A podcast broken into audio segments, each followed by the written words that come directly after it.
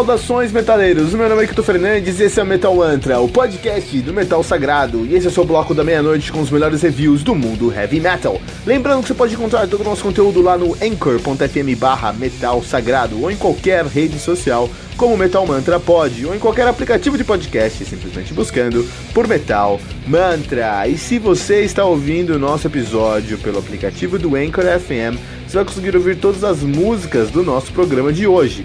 Você também pode ouvir todas as músicas desse episódio usando os links do Spotify, que você vai encontrar na descrição desse programa. E se você ainda não baixou o aplicativo do Anchor FM, faça isso agora para nunca mais perder um lançamento do mundo heavy metal.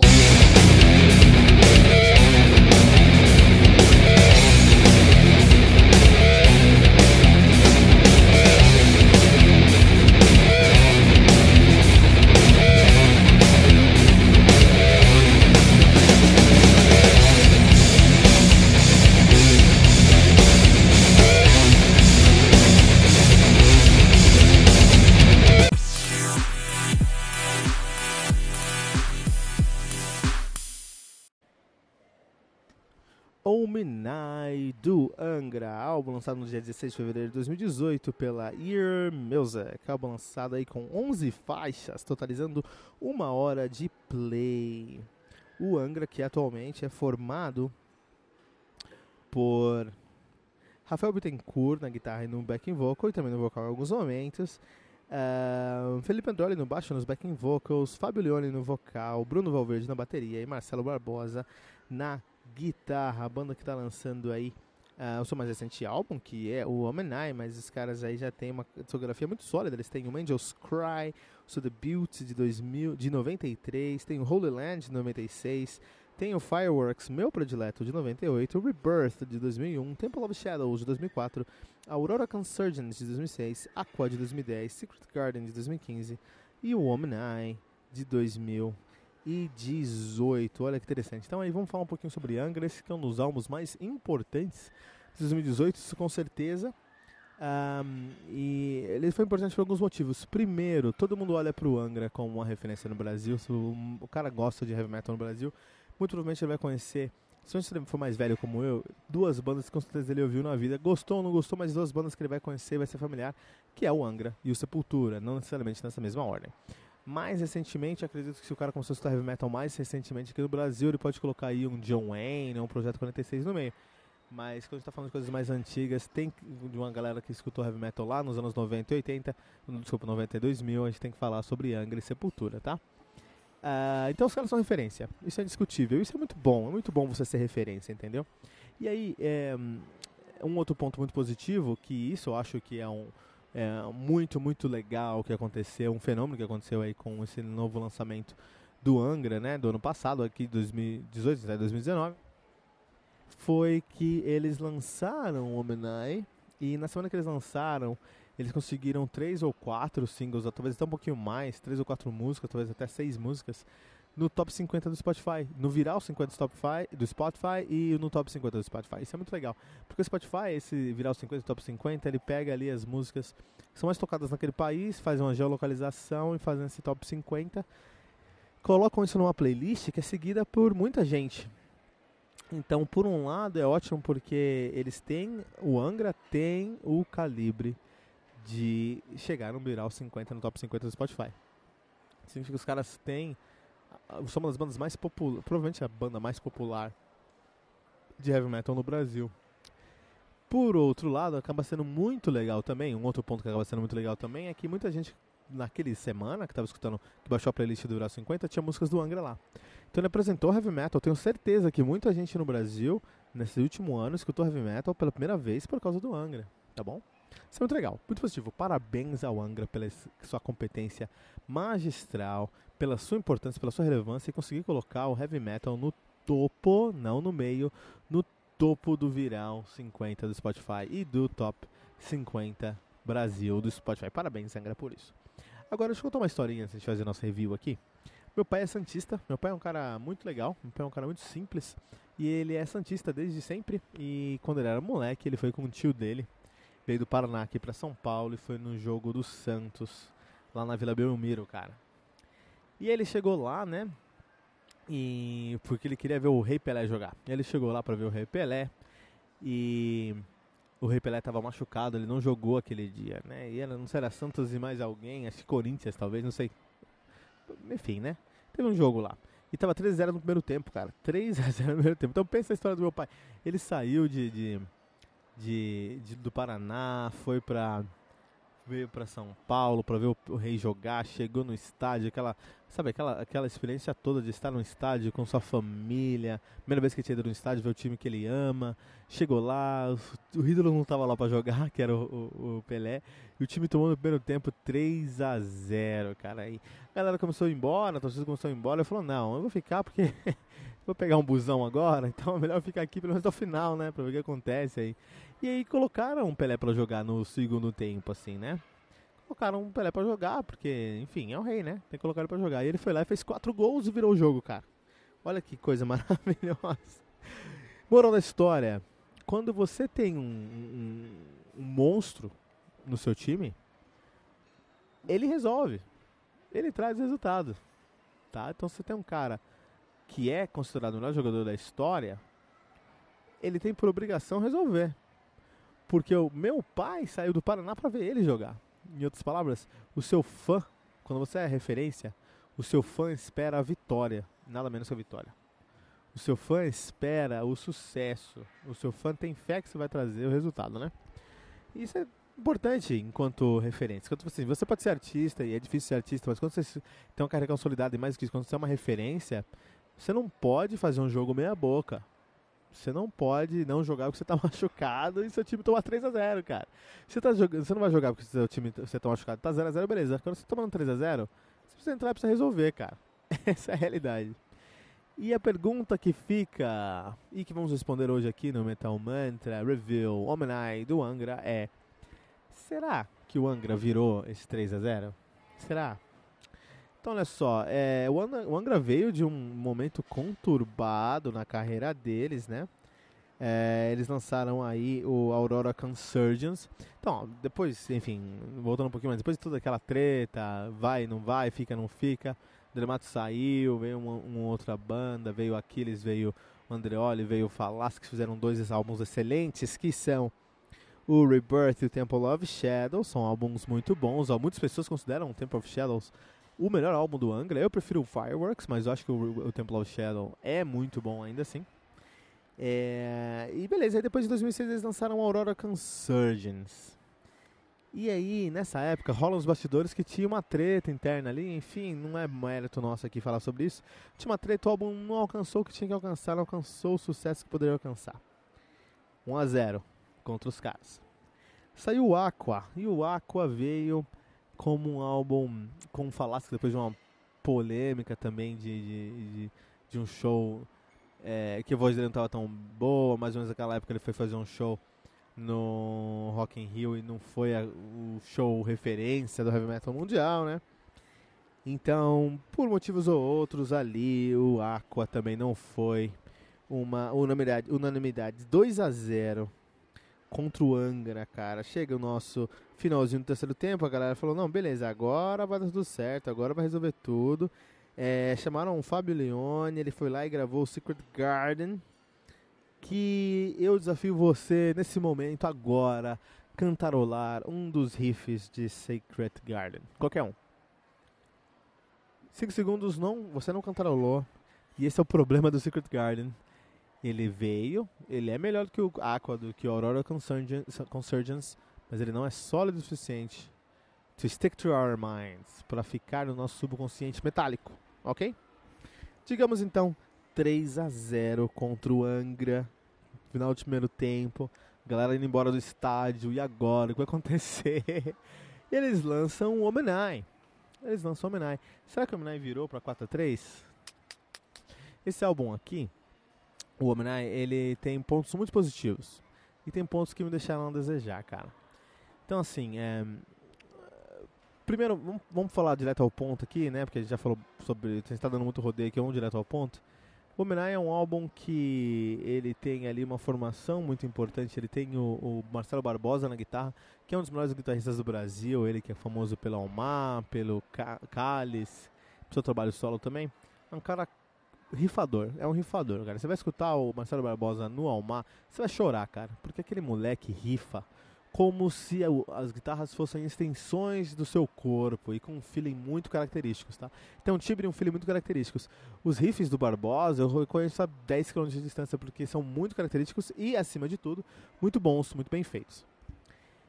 Outra presença marcante nessa formação é o Fabilione, vocalista do lendário Rhapsody, que agora é Rhapsody of Fire, uh, do Labyrinth, do Uh, tem uma outra banda também, Visions, Divine, todos os lugares, cara. Tocou em todos os lugares aí. E ele é um vocalista incrível, absurdo como ele tem categoria e gabarito para fazer um som, sabe? Para cantar, em timbre, em qualidade, fala vários idiomas, muito bom, né? Então a gente tem essas duas formações e esses dois caras, que na minha opinião eram os caras que entraram no segundo tempo daquele 3 a 0 para mudar o jogo, por algum motivo que eu não sei explicar, eles não entraram em campo, cara. Ou eles entraram e ficaram com as mãos atadas, porque você não encontra os riffs do Marcelo Barbosa aqui. Você até pode encontrar ele rifando. Mas se você compara esses riffs aos riffs do, do Almar, toda a carreira do Almar com o Marcelo Barbosa, qualquer, pega qualquer álbum do Almar com o Marcelo Barbosa, não tá lá os riffs. Olha só. Se você pega uh, o Fablione, e aí o Fablione, esse álbum aqui saiu em fevereiro de 2018. Em janeiro de 2018, o Fablione lançou o Leone Conte, que é um projeto do, do, dele, né? Chamado Leone Conte, projeto solo. É um grande trabalho, é um grande projeto mesmo. Esse é nome, projeto, não tem outro nome, é um projeto paralelo dele. E é um álbum apaixonante, é um dos melhores álbuns que eu escutei no passado, muito por causa da qualidade vocal do Fablione, do feeling que ele, entrega, que ele se entrega nas músicas e das linhas marcantes que eu posso cantar para você agora posso cantar três ou quatro músicas do Fábio Leone no Leone Conte. Porque as linhas que ele traz, as linhas melódicas, são impressionantemente marcantes. Muito bem feitas, muito, com muita qualidade, muito talentosas e marcantes, que é o que precisa né, para um vocalista. Agora, a gente não vê isso no Omni. Tirando Always More, eu desafio você cantar uma música do, do Omni. Always More é uma música que fica na cabeça, eu acho a melhor música do álbum. É a mais calminha, mas é a melhor música do álbum. Tem a participação da Sandy, tem a participação do, da Alissa, Alissa Whiteglass, que são excelentes participações aqui. Com todo o mérito, acho que isso não é indiscutível. Mas é um álbum bom. É um álbum ruim? Logicamente não. A gente tá falando do Angra, cara. E os caras não vão conseguir fazer um álbum ruim, cara. É impossível. Se eles tentarem fazer um álbum ruim, não vão conseguir, cara. Porque eles têm muita qualidade enquanto músicos. Agora, você não espera um álbum bom desses caras. Você espera um álbum excelente, você espera que eles virem o jogo, cara. É isso que você espera do Pelé, é isso que você espera do Omna, é isso que você espera do Angra. E não é o que aconteceu aqui. Por algum motivo, o Marcelo Barbosa e o Leone, eles estão muito mais apagados do que nos seus projetos paralelos ou projetos anteriores aqui. Então, se no próximo álbum eles deixarem os caras tocar, deixarem os caras sair, faz o seu trabalho, deixar eles mais soltos, puta, eu acho que pode ser uma, o momento da virada aí, né? Então aqui eu diria que esse álbum não virou o jogo ainda, mas esse álbum aqui talvez teve umas boas lances, uns bons lances na trave, assim, sabe? Bola não entrou, mas teve alguns lances na trave. Por isso que aqui no Metal Mantra a gente vai deixar 4.3 pentagramas dourados para Omni do Angra.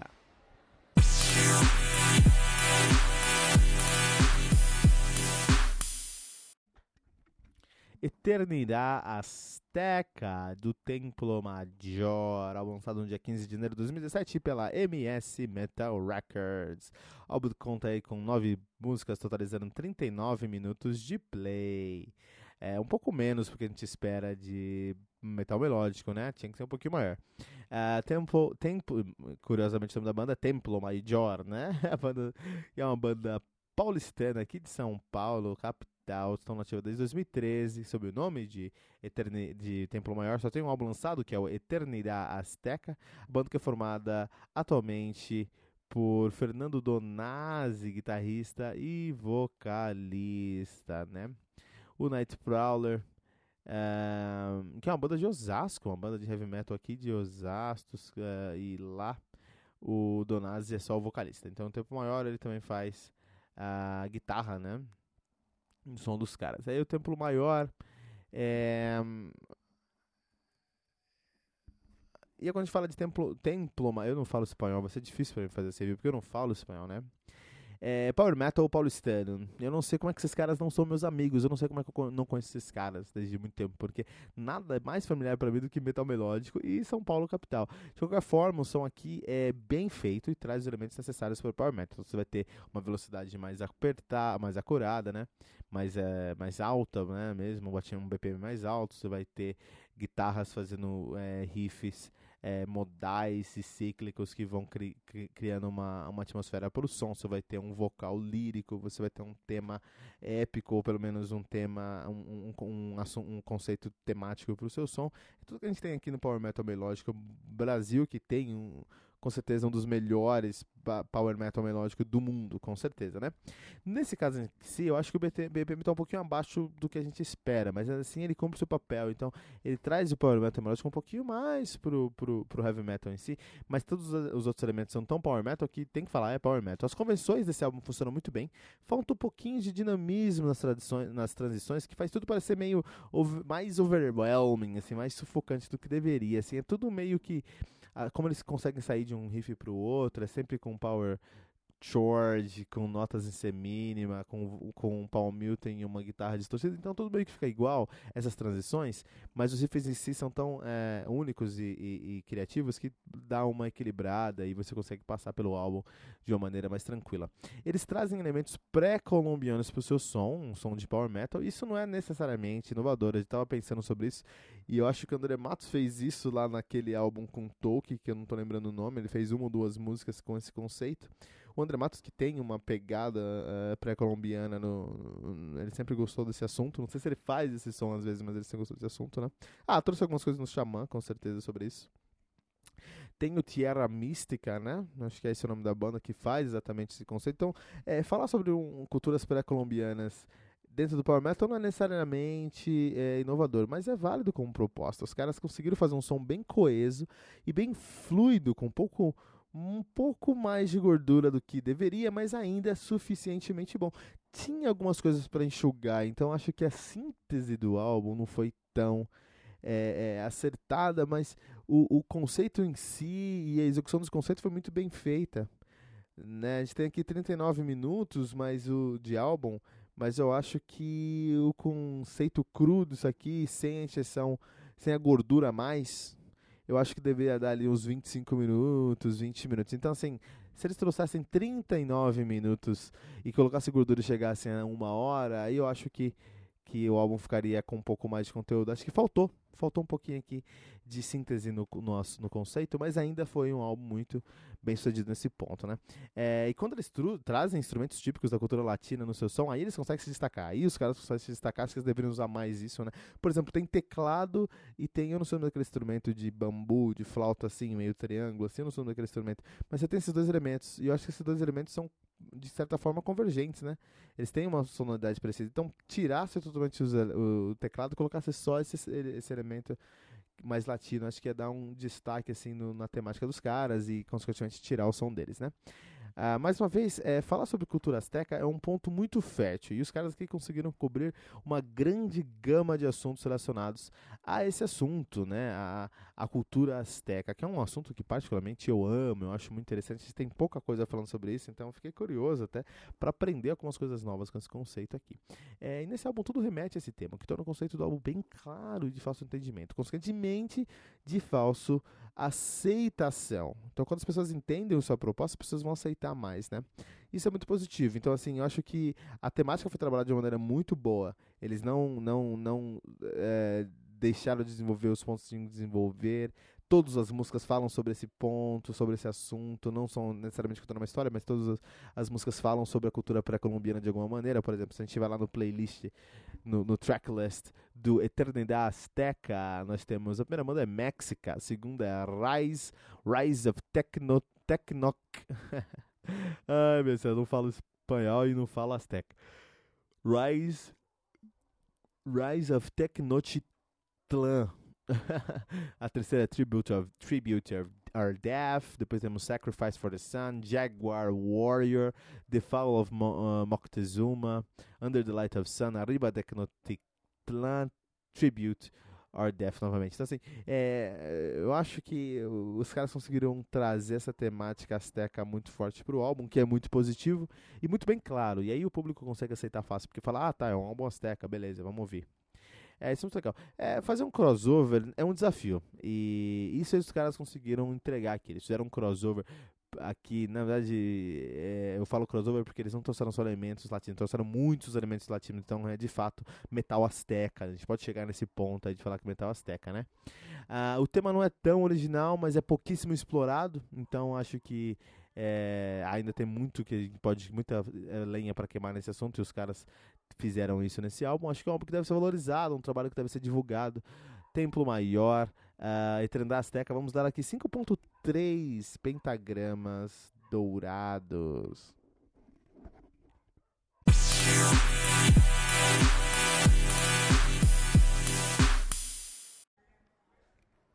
The Burning Cold do Omnium Gather, um álbum lançado no dia 31 de agosto de 2018 pela Century Media Records.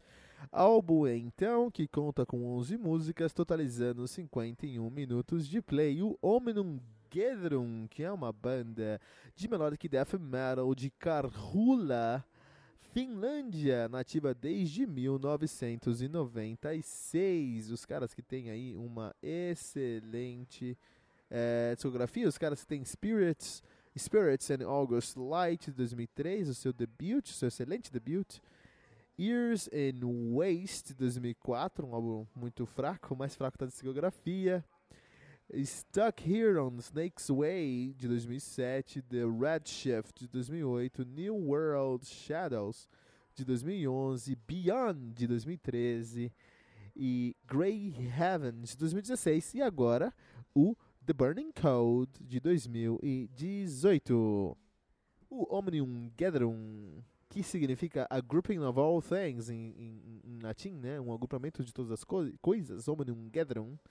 É, conta com uh, Marcos Van Hala na guitarra, ele que também toca no Insomnium e no Malpractice, já tocou no Manitou, Manitou no Gore Penetration e no Diablo. O Aspo Coivisto no teclado, ele que toca no Mariana's Rest, já tocou no Breeding Chamber. O Yuka Pelkonen no vocal, ele que já tocou no Elenium.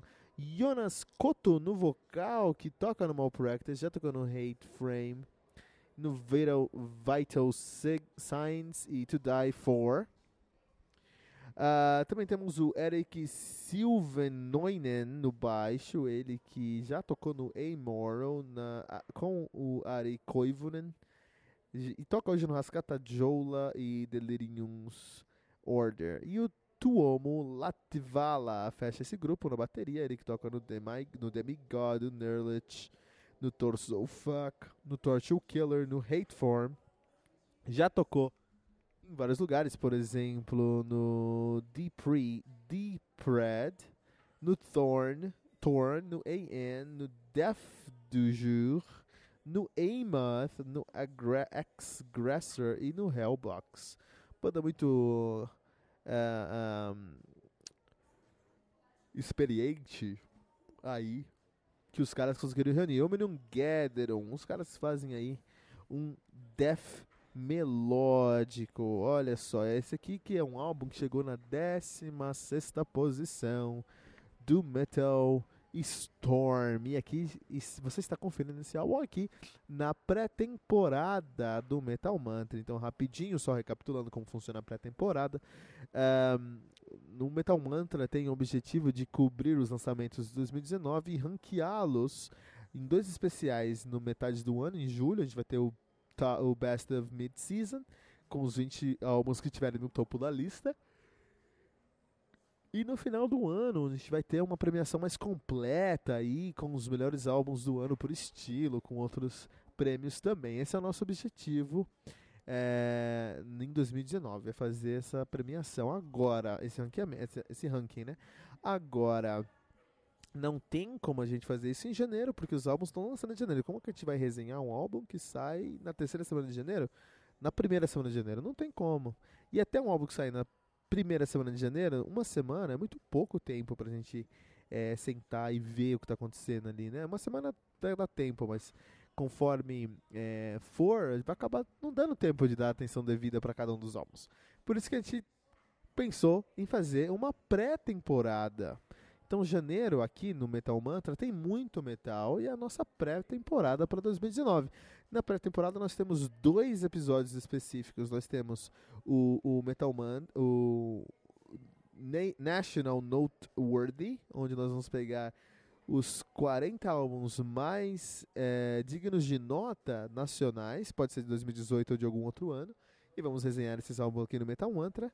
E também nós temos é, os 20 melhores álbuns de 2018, segundo a Metalosfera, segundo a própria internet. Então nós temos esses dois episódios aí que vão sair para você em janeiro, constituindo nossa pré-temporada. Omnium Gathering fechou na 16ª posição de acordo com Metal Storm, como melhor álbum de 2016, 2018. Olha que interessante, Omnium que os caras fazem o Melodic Death Metal, você pensa em Melodic Death Metal, você pensa em Gotemburgo, você pensa na Suécia, você pensa no Gothenburg Metal, ou seja, em Flames, uh, um, uh, At the Gates e a gente está falando do trio da Suécia, né? O mais icônico do Gothenburg Metal. A gente está falando de In Flames, de At the Gates e de Dark Tranquility, né? Pensou em Melodic Death Metal, pensou nesses três caras. Agora, na Finlândia também tem Melodic Death Metal, um Melodic Death Metal muito icônico, tanto que eles chamam o Melodic Death Metal de Finnish Metal, uh, que, que, traduz literalmente como metal finlandês, com bandas como uh, Norder, como Children of Bodom, Uh, e outras, né? Então, uh, uh, o, o, o, metal melódico na Finlândia, eu até arrisco falar que eu prefiro metal melódico na Finlândia que na Suécia, mas por gosto pessoal, porque os dois lugares é ótimo. Então a gente tem o Children of Bodom, a gente tem o Norder, tem o Insomnium e tem aí também o Omnium Gatherum, né? Então olha só, o Omnium Gatherum é uma banda finlandesa de melodic death metal que não deixa nada a desejar das bandas de Gotemburgo de melodic death metal, né? Uh, os, os caras têm uma consistência muito grande. Seus riffs nos seus álbuns também estão lançando agora o Burning Cold e o Burning Cold tem uma proposta muito interessante. Então, o primeiro álbum do, do a primeira música do álbum é Burning. E a The Burning e a última música do álbum é Cold. Então pensa nesse álbum como um livro que tem uma capa e uma contracapa. A capa é Burning, a contracapa é Cold. Cold. E todas as músicas do álbum são uh, o conteúdo desse livro. Olha que interessante. Então a ideia é te levar de uma música a outra nessa jornada que é esse álbum. E aí, nesse ponto, eles têm muitas coisas positivas. Por exemplo, as guitarras. Quando a gente fala das guitarras desse álbum aqui, são guitarras que estão sempre buscando uma camada a mais, algo a mais para se colocar dentro dessa, desse som. E eles fazem isso muito bem. Eles são muito criativos em encontrar oportunidades dentro da música. Então é aquele trabalhinho de guitarra no fundo de tudo. Então, por exemplo, quando a gente pensa em se você escuta Be the Sky em certo momento da música, lá depois do, do segundo refrão, mais ou menos ali, você vai ter uma camada com um, um dedilhado, um acorde dedilhado por uma, um, uma guitarra mais limpa, né? Você tem um teclado atmosférico você não tem uma bateria com um chimbal muito presente, mas um bumbo marcando o tempo ali, né? Pra você não perder a sua noção de tempo, você tem um bumbo ali, um baixo fazendo as tônicas. Mas aí você tem uma guitarra dedilhando, você tem uma guitarra com notas longas e sustenidas. Você tem um trabalho de um arpejo em tríade aberta, repetitivo, que, é, que segue como se fosse um chord por todo esse, esse interlúdio e um solo em cima. Tá, são tantas camadas de complexidade da guitarra que tudo junto faz um excelente trabalho, né? Olha que interessante o trabalho que os caras fizeram, como eles conseguiram colocar tudo isso junto, tudo isso em prática, né? Ah, a bateria é um rouba-cena por ser bem firme, bem... Bom, a gente não espera menos de um death metal melódico é, é, é finlandês, mas é, ele tem uma, uma, um poder de frasear no bumbo que é muito interessante, porque o bumbo duplo geralmente é o que a gente espera ali, é, são notas é, sequenciais, é aquele ritmo que segue reto, né?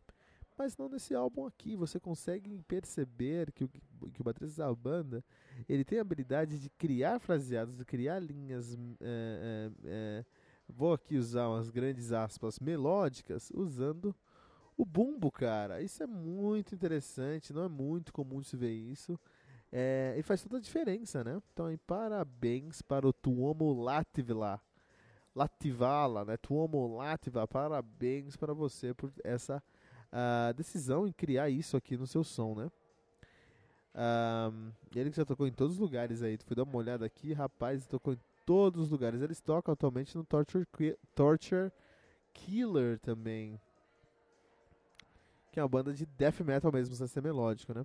Finlandesa também. Finlandês é isso, né? Os caras pegam e tocam em 8, 9 bandas e tocam todo dia, acabam ficando monstros. De qualquer maneira, uh, é um álbum que o único ponto fraco é a letra, cara. Não tem nada nessa letra aqui. Por um álbum que se compara a um livro, eu esperava muito mais da letra e não tem letra aqui. Faltou muito da letra desse álbum aqui. Isso é um ponto muito negativo nesse álbum aqui. Tudo meio, meio mesma coisa, assim, sabe?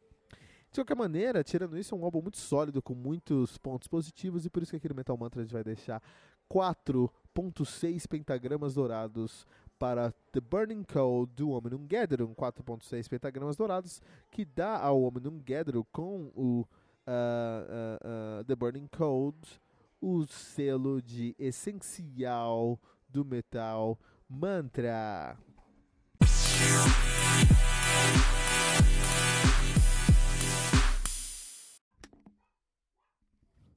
Red Eyes, do Hateful Murder, álbum lançado no dia 12 de março de 2017 pela Secret Service Records. O álbum conta aí com nove músicas, totalizando 31 minutos e 55 segundos de play. Bem, bem pauleira, assim, direto na orelha, né? O Hateful Murder, que é uma banda de... Eles tem uma tag de metalcore e eu entendo porque tem uma pegada no vocal que masculino que é um pouquinho metalcore, mas para mim aqui é death melódico puro, tá? Então vou chamar aqui de death melódico, tá? Os caras são do Rio de Janeiro, uh, capital, são cariocas. Lá do estado da Guarabara, os caras estão nativos desde 2008. Uh, é o segundo álbum lançado, 2014, lançaram No Peace, 2017 lançaram Red Eyes. A banda que é atualmente formada por Renan Ribeiro na guitarra e no backing vocal, Tomás Martinola na bateria, Felipe Modesto no baixo e Angélica Bastos no vocal. Então é isso aí, Hateful Murder, cara. Hateful Murder. É, vamos começar falando sobre um ponto bem específico. Riffs que incendeiam. A gente sempre fala sobre isso aqui no Metal Mantra. Riffs que incendeiam. Ah, os caras têm uns riffs incendiários, uns riffs incandescentes. O que é um riff que incendeia? Qual que é o seu ponto? O riff tem a capacidade de colocar fogo nos olhos de quem está ouvindo. Essa é a realidade, cara. É, o metaleiro, ele tem uma conexão especial com a música e realmente o riff tem a capacidade de fazer o olho dele pegar fogo, cara. Você chama de riff incendiário. Você, o cara começa a tocar um riff incendiário no, num canto da sala, você levanta sua mão em Heavy Metal Devil Horns, bate cabeça e seus olhos começam a pegar fogo. Essa é a realidade. E o, e o guitarrista que consegue entender essa ciência tem um puta poder em suas mãos. E isso acontece com Renan Ribeiro. Parabéns para você, Renan Ribeiro, porque os seus riffs são incendiários, cara. Os caras são. Vocês são. Você é incendiário com seus riffs, meu. E eles trouxeram um álbum primoroso que mais uma vez traz uma classificação de metalcore e eu entendo quando a gente escuta por exemplo Uh, Tear Down, quando a gente pensa, por exemplo, escuta, por exemplo, Tear Down, o refrão tem um backing vocal muito, muito metalcore. Eu concordo. Mas, é, pra mim, é death metal melódico. Tem muito mais elementos de death metal melódico pra mim do que de metalcore, cara. Então, pra mim, é metalcore com uma pegadinha, um, um pezinho no death... No, no, no, é, pra mim, é death melódico com um pezinho no, death, no metalcore, né? Mas, independente do estilo, é um som muito bem feito. Uh, e muito trabalhado aqui. Então, quando o banda consegue gritar, e eu tô falando literalmente, gritar por uma hora na sua cara, e você não se sente confortável de ouvir o álbum novamente, é porque alguma coisa nesse caldo aí que eles fizeram tem que ser debatido, tem que ser salientado. Uh, e os caras têm um som muito calcado no death metal melódico, e sim, eu tô falando Ark Enemy, eu não tô falando Ark Enemy por causa, Enemy por causa do vocal gutural feminino, porque até eu nem acho tanto que a a, a Angélica Bastos tem um vocal parecido com a Alissa Whiteglass ou com a Angela Gossel. Eu acho que o vocal dela é mais parecido com a, a, a mina do. Não vou lembrar o nome dela agora, mas a mina do Creeper. Eu acho que ela tem um vocal mais é, trash alemão do que death metal melódico sueco. Na minha opinião. O vocal feminino dela, pra mim, é mais próximo da mina do. do. do, do Creeper, né? Uh, mas mesmo assim, eu, eu, falo, eu falo que esse som aqui é muito calcado no death metal melódico por conta das guitarras, da guitarra do Renan Ribeiro serem é, muito próximas para mim, é, serem extremamente melódicas e e, e, e, você tem essas guitarras extremamente melódicas e logo depois você tem um riff avassalador. Do melhor estilo Michael Emmett pra mim. Eu acho que os cara, que ele tem essa pegada de Michael Emmett, tem essa pegada de Art Enemy. Acho que é mais a guitarra do que de fato o vocal, né?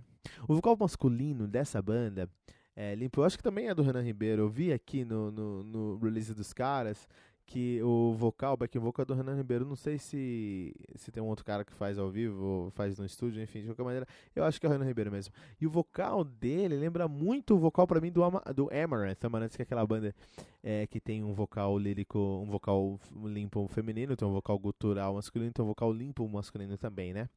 E acho que, que o vocal limpo do Hate for Mother me lembra muito o vocal masculino lá do uh, Amaranth o que é muito positivo, porque é uma banda muito popular hoje em dia, tá super em, em conta aí. Mas tem um que no vocal do Renan Ribeiro, eu acho que o Renan Ribeiro, tô, dando, tô colocando essa conta aqui, Renan, se não for você me falar depois. Mas eu acho que é, é, é, tem, uma, tem um que no, no vocal do Renan Ribeiro de Amorphis, cara, que eu não posso deixar passar em branco, eu não posso deixar de comentar aqui, porque Amorphis, Amorphis é uma das minhas bandas prediletas, é uma das melhores bandas da atualidade, tem um vocal que é um dos destaques da banda, e o backing vocal do Hateful Murder me lembra o vocal do Amorphis quanta coisa positiva numa banda só, né? Parabéns pros caras. No fim do dia, nós temos uma banda tão original que deveria figurar nas listas de melhores do ano do Brasil. Todo ano, cara. Por favor, Hate for Murder, lança um álbum por semana, que eu falo sobre vocês toda semana aqui no Metal Manta com prazer, meu. Eu até mudo o álbum, o nome do meu podcast pra Hateful Cast, cara, porque, nossa, cara, é uma banda muito, muito é, boa e merece. Tem que falar sobre o Hateful Murders, tem que trazer esses caras pra cá, né, meu? Ah, então eles trazem uma temática bem agressiva no som deles. E a temática reflete o som deles. Os caras falam sobre problemas tipicamente brasileiros dignos de pauta. O conceito é bem claro, o conceito é bem direto, mas, desculpa, a camada mais relevante dessa banda continua sendo a sua sonoridade única. Acho que tem uma, um conceito ali do que, o que, que eles estão gritando, mas o grito dos caras é muito relevante e rouba a cena, tá? Culpa deles que são tão bons no que eles fazem que chama atenção pela qualidade desse som, né? Tem tantos elementos convergindo nesse álbum, em cada compasso, que eu não quis parar nem um segundo tentando prever o que ia acontecer no próximo segundo, no próximo momento do som. E eu sempre me surpreendi, cara. A gente tem, olha só, olha só, vamos, vamos elencar. Nós temos uma cozinha aqui muito próxima de coisas como Children of Bodom, coisas como Arch Enemy, cara. As guitarras desse álbum lembram coisas como Calmar, como Holy Moses, cara. O vocal masculino me lembra Morphis, me lembra Paramore. O vocal feminino, que é o gutural, me remete a Creeper, por exemplo. E eu te desafio a encontrar uma banda tão original e consistente como essa, como essa aqui no Brasil e no mundo. Eu tô desafiando isso pra você. Os caras não devem nada ao death metal sueco, não devem nada ao metalcore americano, merecem nosso respeito e podem competir de igual para igual com qualquer banda que tá aí fora, tá? Não falei isso pra puxar o saco, falei isso com convicção, porque é um puta álbum, Hateful, Hateful Murder, Hateful Murder, com Red Eyes.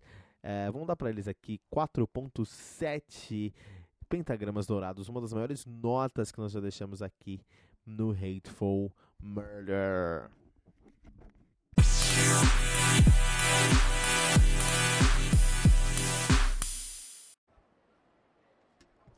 The Scythe of the Cosmic Chaos, do Sulfur Aeon, álbum lançado no dia 21 de dezembro de 2018 pela Van Records. Álbum que conta aí com oito músicas, totalizando 51 minutos de play. O Sulfur Aeon, que é uma banda de death metal de North Rhine-Westphalia, na Alemanha. Os caras estão na ativa desde 2010, desde sempre sob o nome de Sulfur Aeon, a banda que tem uma discografia modesta, porém poderosa. Eles têm o Swallowed by the Ocean's Tide, de 2013 o Gateway to the Anti-Sphere de 2015 e agora estão lançando a continuação do Gateway to the Anti-Sphere, The Scythe of Cosmic Chaos. A banda que é formada por T na guitarra e no baixo, M no vocal, D na bateria, S no baixo e A nas guitarras. Olha aí. Sulfur Ayan. Talvez você que não é tão antenado no cenário death metal, não conheça o Sulfur Ayan. Os caras ganharam muita notoriedade em 2015 com o lançamento do Gateway to the Antisphere, porque esse álbum, o Gateway to the Antisphere, foi considerado o melhor álbum de 2015 por muitas, muitos uh, repórteres, muitos especialistas da mídia heavy metal aí, né? Eu escutei o Gateway to Antisphere e é realmente impressionante. Eu não consigo aí ter o gabarito para ditar se é o melhor álbum de 2015, mas é com certeza ali um dos melhores. É um álbum impressionante. É, é o segundo álbum dessa banda e é impressionante como eles estavam maduros suficientes para fazer um lance, um lançamento como esse. Antes da gente falar sobre o Scythe of the Cosmic Chaos, que parece nome de aventura de D&D, né? Scythe of the Cosmic Chaos na taberna, né? E aí entra uma velha louca que começa a falar sobre uma profecia sobre uma foice do caos cósmico. na verdade, esse álbum aqui não seria um álbum de, não seria uma aventura de D&D, seria uma aventura de de Vampiro à Máscara com uma pegada Lovecraftiana, ou até mesmo D&D, mas tem uma pegada Lovecraftiana. Vamos chegar lá depois, né? Uh, antes de falar sobre esse álbum, vamos. Uh, só um, dois recadinhos bem rapidinhos. Primeiro recado, você está ouvindo o Metal Mantra já há duas semanas, essa é nossa segunda semana, mais de 25 lançamentos na nossa segunda semana aí. Olha só, aqui é trabalho, trabalho para o mundo heavy metal. Uh, e nesses. Temos algumas novidades aqui. O primeiro é que você pode encontrar todos os links para os nossos. Todos, na, temos uma presença digital muito grande. Estamos no Facebook, estamos no Twitter, estamos no Instagram, temos o nosso blog, temos. Uh, você pode nos ouvir no nosso no Anchor.fm ou em diversos outros lugares. Para saber onde escutar a gente, como encontrar a gente, tudo isso, tem um link único para a gente agora.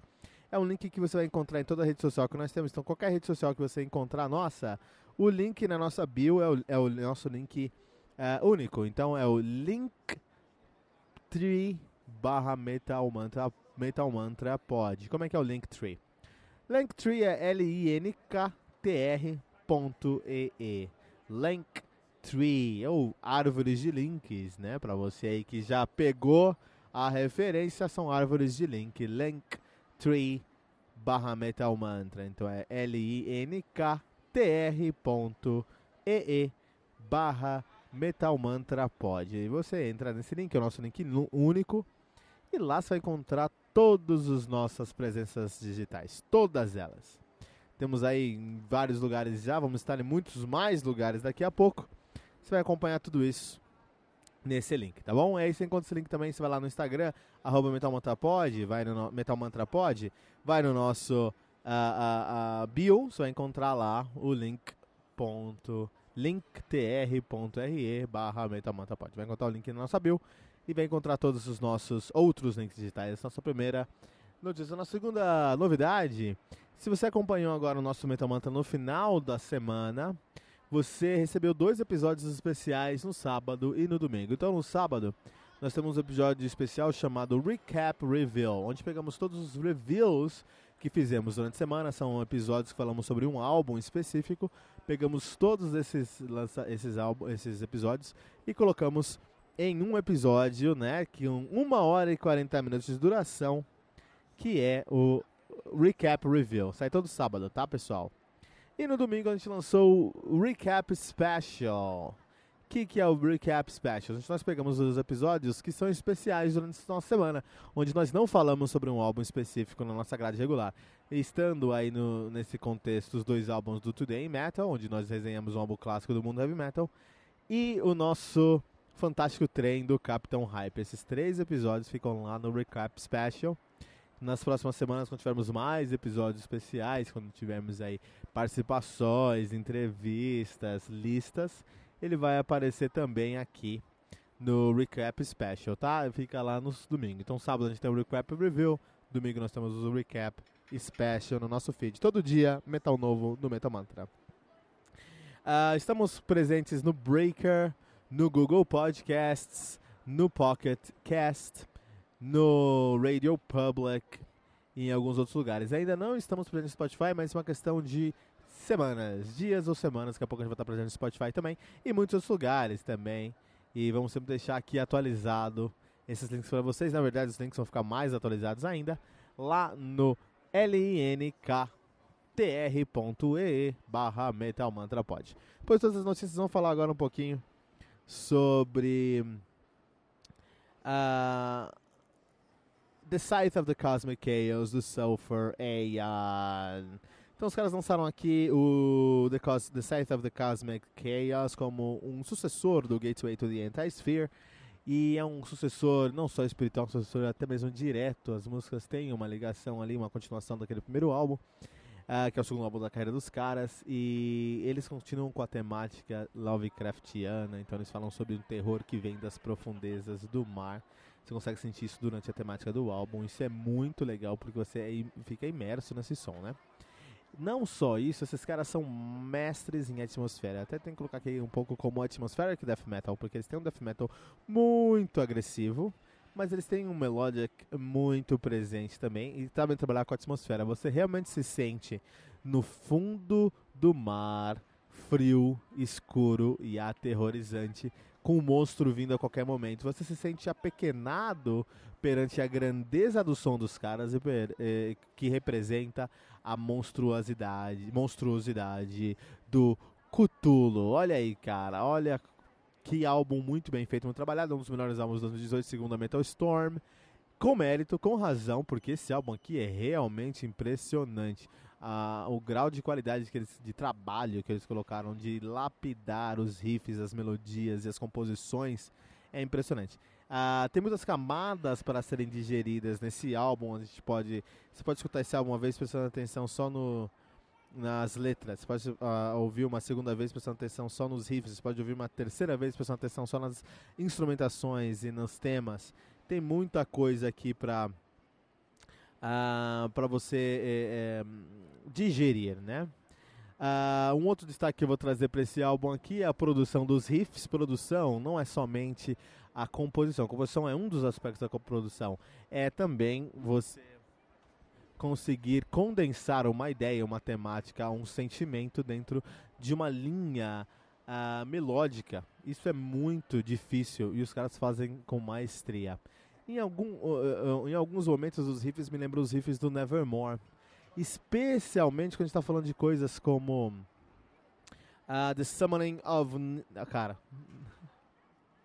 Nyarlathotep. Nyarlathotep. Que nome difícil. É, são os nomes de Cthulhu, né? The, The Summoning of Nyarlathotep é uma das músicas que quando eu escuto eu falo, puta, os caras beberam na fonte de Nevermore, estão abrindo um pouquinho a cabeça, porque os riffs me lembram de Nevermore e o vocal, o back vocal me lembra um pouquinho de Nevermore também. É, o que me traz uma nova camada de complexidade, que é os caras expandindo os horizontes musicais e suas influências, não só no death metal, mas buscando um pouquinho do prog trash lá do, do Nevermore. Isso é muito legal, isso é muito legal mesmo, né? Uh, eu não sei porque essa banda não é mais famosa, as pessoas não falam tanto sobre essa banda, porque é uma banda impressionantemente impecável em todos os seus aspectos, em todas as suas camadas de complexidade. Vale muito a pena acompanhar o som do Sulfur Aeon. Olha, eu vou ficar de olho nessa banda, que o próximo lançamento dos caras, pra mim, eles têm... Porque, ó, eles lançaram o, o Gateway of... Um, a Gateway of Anti-Sphere em 2015 foi um dos melhores, foi o melhor álbum de 2015 para muita gente, para mim um dos melhores. Eles lançam aqui o, o Sight of this Cosmic Chaos e é um dos melhores álbuns de 2018 para mim também e para mim especializada também. O próximo álbum dos caras tem tudo para ser o melhor, indiscutivelmente, porque os caras sabem o que estão fazendo. É uma banda que consegue ser agressiva como Nile, melódica como a, a, a Nevermore em muitos momentos, atmosférica como Jimmy Borger. Isso é uma junção muito específica, né? Conseguir colocar todos esses elementos juntos, conversarem bem, não perder relevância e fazer um álbum. O terceiro álbum dos caras é um álbum melhor que o outro, cara. Isso é impressionante mesmo, né? Então, olha só. Uh, a gente pode ficar falando muito, muito mais sobre esse álbum aqui, ou a gente pode logo classificá-lo como 4.8 pentagramas dourados no Metal Mantra, o que os coloca no hall, no hall de, des, de essencial para o heavy metal, do metal mantra.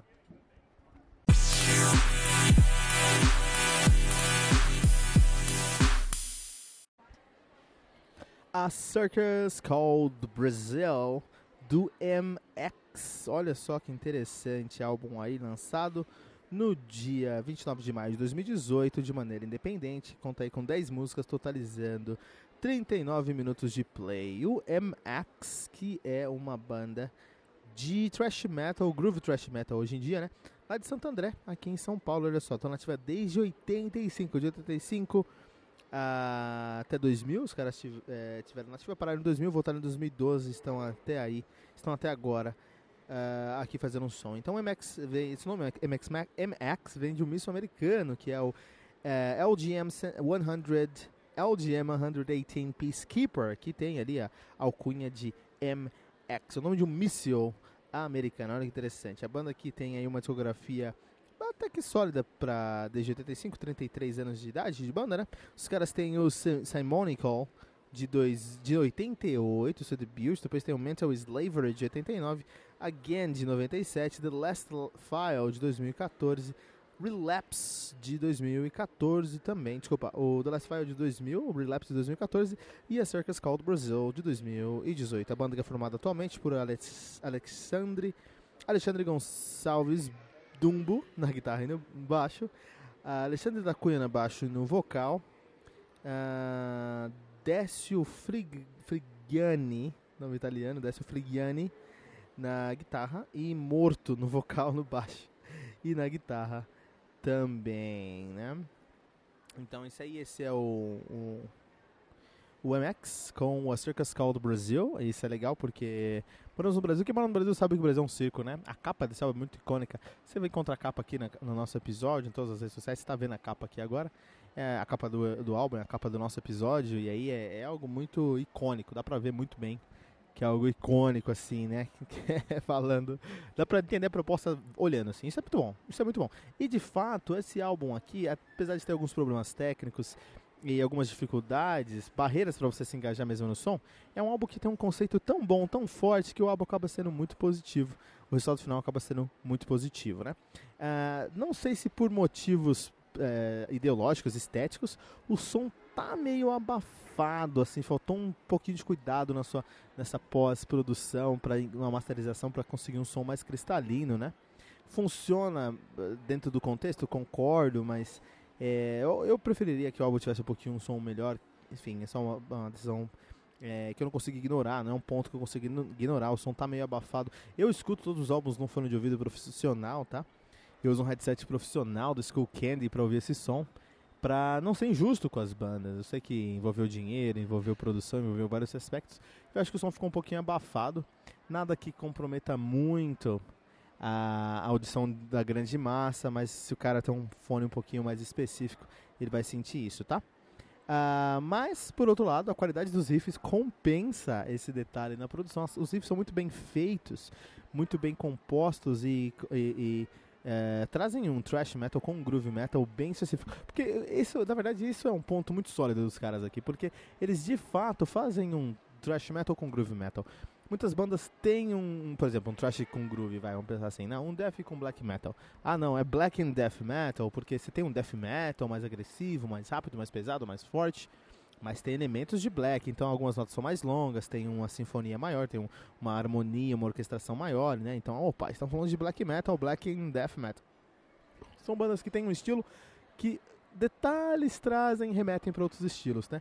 No caso do MX com a Circus Call do Brasil, não você tem um thrash metal, então toda a roupagem do som dos caras é thrash metal, mas os riffs, toda essa parte de riff é groove metal puro, são rifadores que não se cansam, né? Os caras não se cansam de rifar, não se cansam de trazer novos elementos pro som dos caras, é um, um som muito guitarrocêntrico, né? Vamos trazer aí um detalhe especial, parabéns ao Alexandre Gonçalves Dumbo e pro Décio Frigianic, porque as guitarras desse álbum são coisas assim absurdas, né? São é muito sólido. Então meio que mesmo que tenha alguns problemas técnicos, é, os riffs compensam isso, né? Eles trazem uma proposta muito muito clara. Vamos falar do circo que é o Brasil e fazem isso de uma maneira muito muito bem feita. Um, eles trazem é, é, uma estética muito característica que é trazer esse esse thrash metal de raiz com elementos de groove metal, eles fazem esse crossoverzinho, né? Mais do que uma influência, é um crossoverzinho, um, um pequeno crossover, um crossover é, modesto, mas um crossover ainda assim. E eles conseguem é, fazer uma cama, uma roupagem completa para proposta que eles têm ali, que é uma proposta muito bem clara, bem feita e muito específica.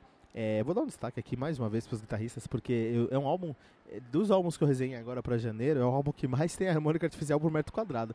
Você olhou pro lado, tem uma harmônica te esfaqueando, cara. Isso eu amo a harmônica artificial, acho que isso é um grande edifício da guitarra e os caras fizeram um puta trabalho com isso.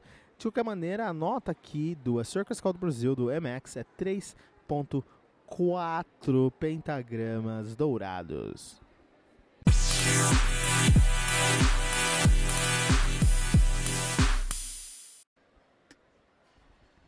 Barbarians in Black do Armored Down, álbum, Armored Dawn, desculpa pessoal. Álbum lançado no dia 23 de fevereiro de 2018 pela AFM Records. A banda conta aí com, esse álbum conta com 10 faixas, totalizando 39 minutos de play. O Armored Dawn, que é uma banda paulistana de power metal, os caras estão nativos desde 2011, já sob o nome de Armored Dawn. Dawn. Estão lançando seu segundo uh, full length. O seu primeiro foi o Power of Warriors de 2016 e agora o Barbarians in Black. A banda que é formada atualmente por Fernando Giovanetti no baixo, ele quem foi o baixista, é o baixista do Aquari e do Wizards, já tocou no Uirapuru, cara, e no Karma também, que legal, né? Rodrigo Oliveira na bateria, que é o, é o baterista do Corsos, também já tocou no, no Ancestral, e no Eternal Malediction, no Timo Car Karkoski, que nome simples, né, na guitarra, ele que toca no Temple assim, no Ravenland.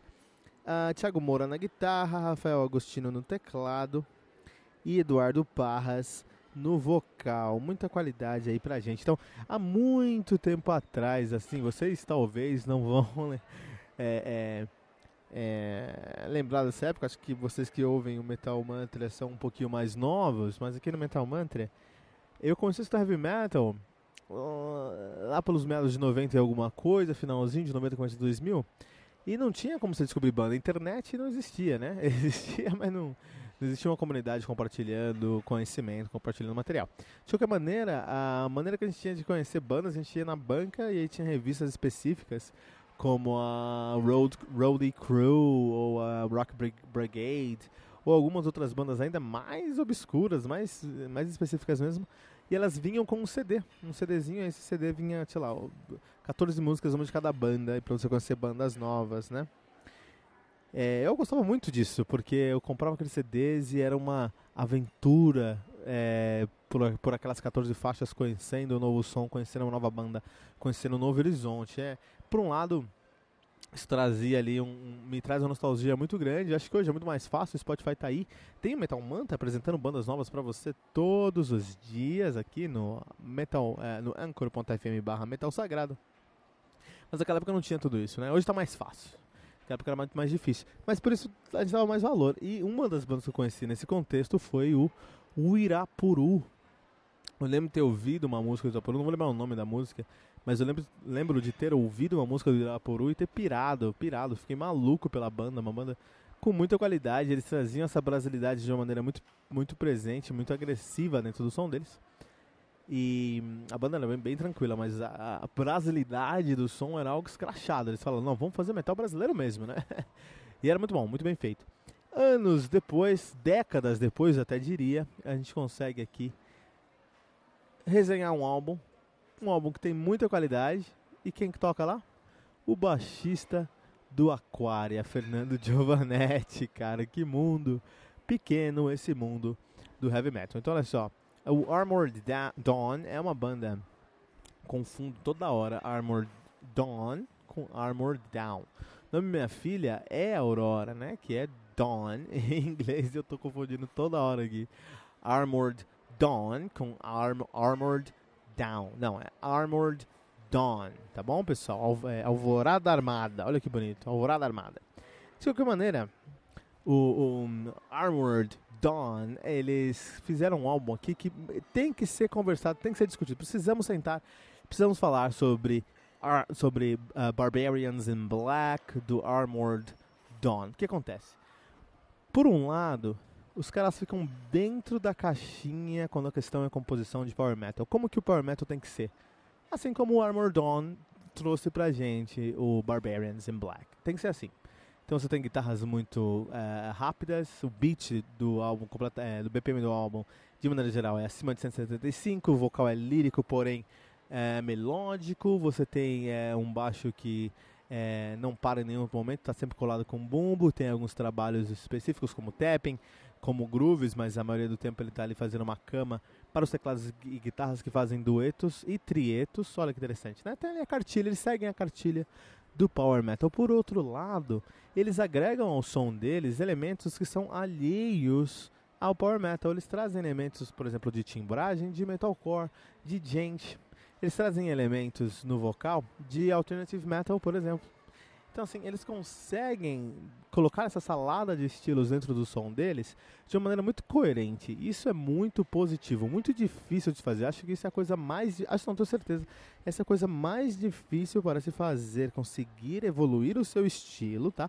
Ter ali um, um, um ponto comum onde você ganha o seu ouvinte de primeira. Eu sou fã de Power Metal, então pra que eu gostasse desse álbum, eu preciso ouvir literalmente 5 segundos com 5 segundos de álbuns eu falei, putz, álbum é bom. Porque eles seguem a cartilha do Power Metal, que é algo que eu gosto muito. Mas, no primeiro momento, quando eu vi essa banda, aí, 5 segundos, eu falei, puta, Power Metal, do jeito tem que ser, gostei. Vou gostar desse álbum. Mas eu já fiquei com o pé atrás pensando, mas será que vai ser um, um, um Power Metal como é todo Power Metal? Será que eles vão ficar aqui no ponto comum? Porque isso seria um ponto muito negativo. E conforme eu fui ouvindo o álbum, não. Eles começaram num ponto onde eles ganharam e evoluíram a partir daquele ponto, trazendo inovações pontuais que no final do dia trouxeram um monte de, de, de novos ares e um refresco ao Power Metal padrão que a gente conhece. Vou dar um destaque aqui para os trabalhos de guitarras, que eles são surpreendentes no que tange a criatividade. É, quando a gente pensa em Power Metal, a gente pensa ali, opa, vai ter um trabalho, um riff, aí do riff vai para uma ponte, essa ponte, é, se o riff é, é, tem uma pegada mais lenta, a ponte vai ser mais rápida, se o riff tem uma pegada mais rápida, a ponte vai ser mais lenta. Da ponte a gente vai para um pré-refrão, onde vai, provavelmente vai ser Power Charge, aí a gente vai para o riff, que é um, um, Power Charge com um pouco mais de Palm Milton, depois dali a gente vai pro riff de novo, depois vai pro verso, a gente já tem tudo na nossa cabeça como funciona, né? E eles seguem essa linha, seguem essa ideia, esse conceito geral, mas a gente não é impossível adivinhar para onde eles vão depois de cada ponto. A gente sabe que depois do verso eles vão para o refrão, ou para uma ponte para o refrão. Mas como eles fazem essa transição, é primeiro muito bem feito, muito competente, porque fica tudo bem natural e bem dinâmico.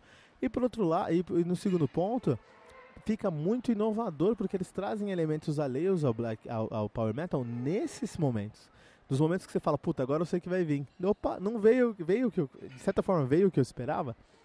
Veio o que eu, veio o que eu já sabia que viria, mas não da maneira que eu esperava. Então isso traz um novo ar para esse álbum, Armored uh, in Black, uh, desculpa, Armored Dawn com Barbarians in Black. A temática do álbum é a temática Viking, né? E aí é um pouquinho interessante porque é, a temática é muito boa, é muito clara, é muito bem sintetizada. O problema é que todo mundo fala sobre isso. E aí eu acho que eles poderiam sair um pouquinho mais da caixa também, né? Falam sobre o Viking, mais alguma coisa. Acho que Viking ficou genérico, assim. Ninja Viking. Ninja Viking. Podia ficar muito escroto, mas muito autêntico. E é exatamente o que eles fazem no som, sabe? Eles trazem um power metal puro com uma timbragem de, de gente. Pô, eles trazem um, um, um blast beat com, a, com a, a, a, o BPM reduzido com a timbragem de Iron Maiden. Então eles fazem isso já no som, por que, que eles não, fariam, não fizeram isso no conceito? Então esse é o único ponto aqui. Eles falam sobre uma temática viking, que é muito bem sintetizada, muito bem feito, provavelmente todo mundo faz, né? Isso um pouquinho de ponto, mas não muito, tanto que aqui vamos deixar 4.5 pentagramas dourados para o Barbarians in Black do Armored Dawn.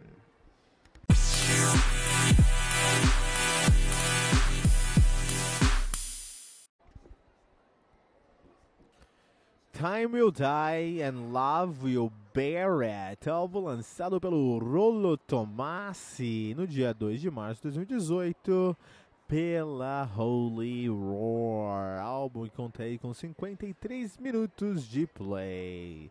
Time Will Die and Love You Bear It, que é o quinto álbum de estudo, estúdio do Rolo Tomassi. O Rolo Tomassi, que é uma banda inglesa de todos os estilos que você imaginar. Os caras fazem mathcore, progressive rock, post-hard rock, post -hard rock e tudo mais que você imaginar. Nesse meio, a banda é formada por Eva Spence, James Spence, Chris Kayford, Nathan Fairweather e All Pite. É, eu preciso confessar que esse álbum aqui é um dos motivos pelo, pelos quais eu resolvi começar essa empreitada de falar sobre heavy metal num podcast. Esse é um dos álbuns que literalmente ninguém vai falar sobre na mídia, especializada ou não. É muito difícil encontrar alguém falando sobre esse álbum. Alguém que ouviu esse álbum, ainda mais alguém que tem a coragem de trazer esse álbum aqui. Eu estou trazendo esse álbum numa, da, numa lista de melhores do ano de 2018, né, cara? Então, está tentando ser um pouquinho mais ousado aqui. Uh, simplesmente pelo fato desse álbum ser incrivelmente caótico. Ele é um álbum incrível e caótico na mesma proporção. Então, antes, ó, aqui hoje é um, é um separador de.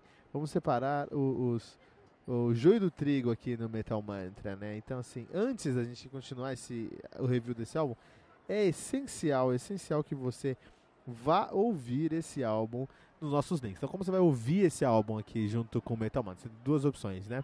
Uma ou três opções. A primeira opção é você baixa o aplicativo do Anchor FM, anchor.fm barra metalman, eh, desculpa, anchor.fm, você baixa o aplicativo na sua rede de, no seu, na sua loja de aplicativos ou no, no, no, no, no seu iOS ou no seu Android, você baixa o seu aplicativo.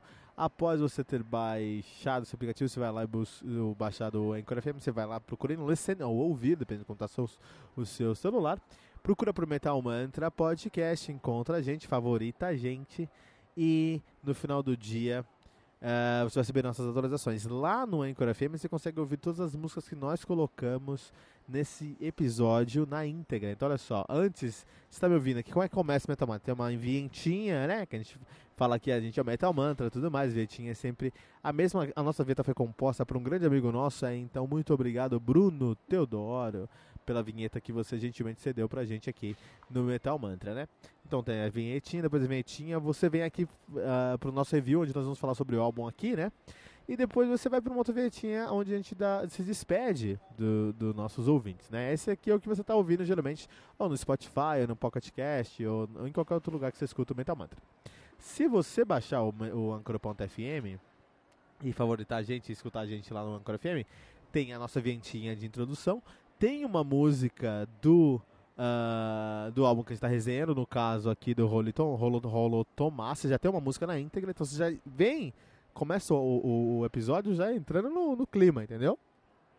Vem aqui pro nosso review, nós fazemos review, depois do nosso review você tem mais uma música do Rolo Tomassi, tem a vinhetinha de saída, depois da vinhetinha de saída tem mais uma música do Rolo Tomassi, são três músicas na íntegra, totalmente copyright free, totalmente respeitando o artista e divulgando o trabalho com respeito, integridade e hombridade aqui no Metal Mantra. Então assim, você pode escutar pelo Metal Mantra, o nosso, pode escutar o Metal Mantra, as músicas que colocou nesse playlist aqui, nessa, nesse episódio, você pode escutar pelo Anchor FM. Uma outra maneira de você escutar é você... Uh, vai na descrição do nosso episódio em qualquer plataforma. Você pode ir onde você escuta o nosso podcast, tem a descrição do episódio. Você vai lá na descrição do episódio, tem um linkzinho para o álbum daquele episódio. No caso, você vai clicar aqui nesse link, você vai ser levado para o Spotify e ouve esse álbum lá no Spotify, tá? Pode escutar o álbum inteiro lá.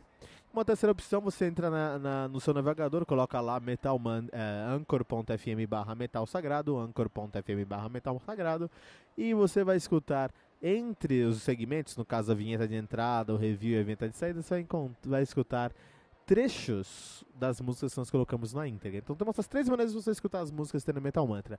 Hoje é essencial você escutar esse, é uma dessas maneiras para você escutar o álbum, porque não tem como você entender esse álbum, não tem como você entender o som do Rolo Tomassi se você não ouvir o som do Rolo Tomassi. É muito importante para você ouvir esse som para você entender o que está acontecendo. É muito uh, desafiador, né? Muito desafiador. Então os caras, eles têm uma uma proposta muito clara dentro deles que é vamos fazer tudo do it yourself. Vamos fazer por nós mesmos, não vamos pegar nada pronto, vamos construir tudo do zero, fazer tudo no conceito mais artesanal possível. Até por isso eu gosto de chamar o som dos caras aqui de gourmetcore. Pra mim é o gourmetcore. Sabe, ah, não, não vou comer um hambúrguer, cara. Vou comer hambúrguer gourmet. Mas por que, hambúrguer gourmet é, melhor ou é mais caro? Ah, porque o cara, ele criou o boi, ele matou o boi, ele limpou o boi, ele triturou três tipos de carne do boi, fez o boi, o hambúrguer na mão, e aí ele fritou pra você no óleo que ele plantou o coquinho, amassou o coquinho, fez o óleo, e aí ele fritou. Então é tudo muito artesanal no mundo gourmet, né? Ah, porque o brigadeiro aqui é gourmet? Não, porque o brigadeiro é vegano, a gente planta a banana, a gente faz a biomassa, a gente coloca o cacau que a gente pegou nas nossas próprias mãos.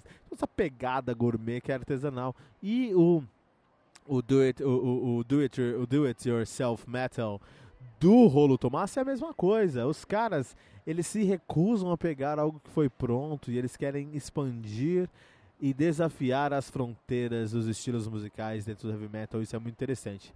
Então, nesse álbum aqui, você vai encontrar um pouquinho uh, de deathcore, um pouquinho de metalcore, um pouquinho de de screamo, um pouquinho de hardcore, um porquinho de post metal, um porquinho de experimental rock, um pouquinho de progressivo, um porquinho, um porquinho de alternative rock, um porquinho de grindcore, um pouquinho, bem pouquinho, mas tem, de Nintendo Core, tudo isso nesse som aqui, cara. Ah, Kilton, não conheço metade dessas, dessas tags. Mais um motivo para você ouvir esse episódio no nosso uh, Anchor FM ou escutar as músicas no Spotify, porque não tem como te explicar o que é a mistura de post metal com hardcore, com scream ou com Nintendo Core. É difícil para mim, enquanto um reviewer, colocar isso no papel, te falar como é que é. Olha, você gosta de Crimson King? Pensa no Crimson King que foi formatado e idealizado para o século XXI. Aí está chegando um pouquinho mais perto. Um outro conceito para você entender, pega um pega um CD do As a Lay Dying, joga pro alto. Quando ele cair entre o grind e o rock progressivo setentista, puta, chegamos mais próximo aí do nosso querido Rolly Tomassi uh, com seu álbum Love, uh, Time You Die and Love You Buried. A Eva Spence é o maior destaque desse álbum porque ela consegue ao mesmo tempo trazer um vocal tão agressivo quanto a Alicia Whiteglass, até um pouquinho mais, é, até um pouquinho mais agressivo, né? Mas em alguns outros momentos ela consegue ser tão angelical quanto Katy Perry. É difícil, cara. É muito difícil resenhar esse álbum aqui. É muito difícil mostrar o qual é o som que os caras fazem aqui. É por isso que, mais uma vez, está ficando até chato, vou repetir aqui. Vai ouvir esse álbum no Spotify, vai ouvir o nosso episódio no Anchor FM, anchor.fm barra Metal Sagrado, entra no seu navegador escuta. Se não baixa o aplicativo do Anchor FM no seu celular, procura por Metal Mantra Podcast e lá você escuta o nosso episódio. Tem que fazer isso. Uma outra, uma outra maneira, clica no Linktree, vai no Linktree barra Metal Mantra Pod, L-I-N-K-T-R.ee barra Metal Mantra Pod, ou vai lá no Instagram, arroba Metal Mantra Podcast, nos nossa bio tem um linkzinho lá. Quando você abrir esse linkzinho, você vai ter um link pro nosso podcast, link pro nosso Spotify, escuta esse álbum lá. Escuta, Spotify ainda não, a gente tá saindo pro Spotify, quando sair vai chegar lá. Quando sair o nosso episódio no Spotify, eu vou deixar aqui nosso no, o Spotify ainda está validando o nosso feed, né? Mas quando o nosso feed for validado no Spotify, todos os nossos links, o primeiro link lá em cima vai ser do Spotify, vai ser muito mais fácil para todo mundo, tá bom? Mas é, vai escutar. Eu vou mais uma vez pedir para você, vai escutar. Um dos motivos para eu ter começado a gravar um podcast de heavy metal são bandas como essa, cara. Bandas incríveis que por serem desafiadoras não se encaixarem numa caixona assim, é, ah, você quer grande core, joga uma caixa com 200 outras bandas, por eles não se encaixarem nessas caixas, eles são colocados de lado e não se fala sobre isso. Um dos melhores álbuns do ano passado que você vai perder de conhecer se você não ouvir. Às vezes você vai achar isso aqui não é metal não, e outras vezes vai falar isso aqui é muito metal, porque eles desafiam todas as todos os limites e os horizontes do heavy metal hoje em dia, cara. É o próximo passo para o nosso heavy metal. Os caras é, o que não é diferente do que o Stamina ou o Amorphis faz. A única diferença é que eles são mais novos, mais jovens, eles trazem referências mais jovens, coisas que são clássicas para eles que não são clássicas para nós, como o, o metalcore e o, o, um post hardcore, por exemplo, né? Mas isso aí, Holy Tomasi, de, Holy Tomasi com The Time Will Die and Love You Barrett 4.6 pentagramas dourados aqui no nosso Metal Mantra Podcast, o que classifica o Time Will Die and Love You Barrett do Hollow, do Holo Rolo Tomasi como um álbum essencial do heavy metal.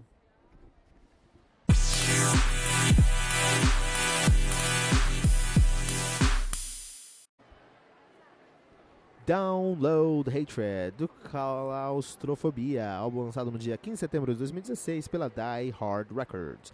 O álbum conta aí com 10 músicas totalizando 41 minutos de play. O Claustrofobia, que é um dos maiores ícones, um bastião do death thrash metal brasileiro, de Leme, aqui em São Paulo. Os caras estão na ativa desde 94. Então, uma discografia já bem sólida. Eles têm o, o, o Claustrofobia de 2000, tem o Thrasher de 2002, o Fulminant de 2005, o Icy Red de 2009, o Pest de 2011 e o Download Hatred de 2016. A banda aqui é atualmente formada por uh, Caio D'Angelo na bateria, Marcos D'Angelo na guitarra e no vocal e Rafael Yamada no baixo. Rafael Yamada, que, é lá do, que saiu do, do projeto Project 46. Olha que interessante, né?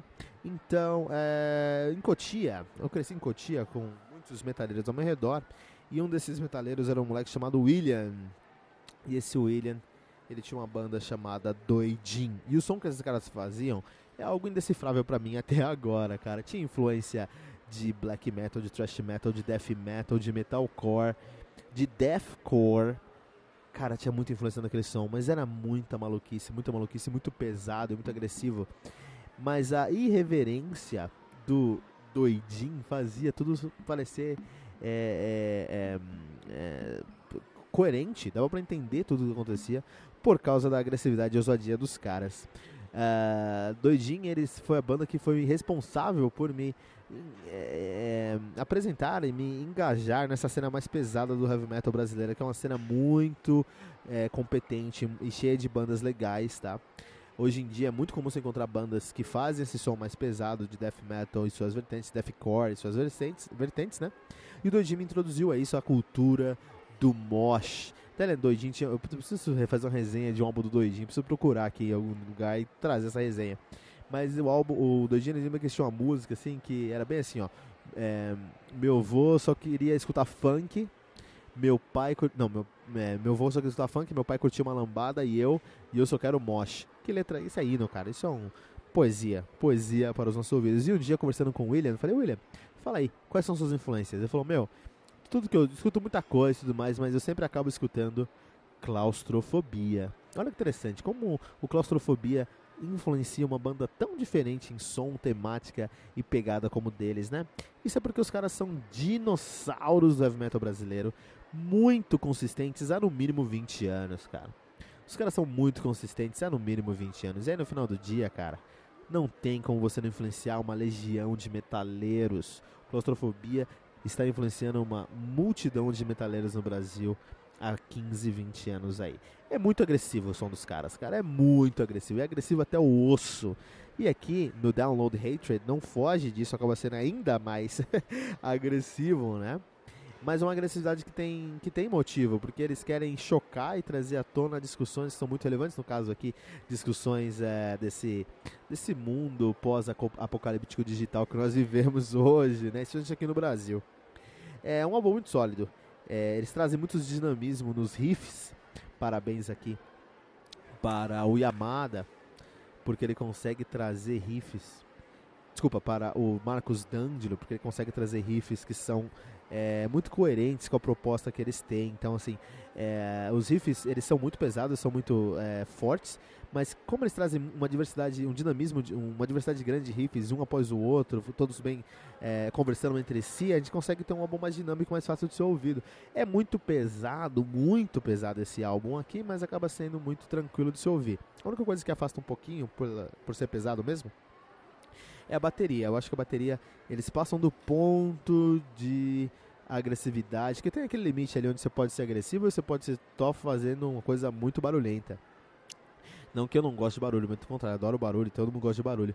Mas você precisa trazer dinamismo para o seu elemento, para o seu instrumento, no caso a bateria aqui, para conseguir maior, é, maior é, uma impressão maior, deixar um, um impressionar mais o que está acontecendo.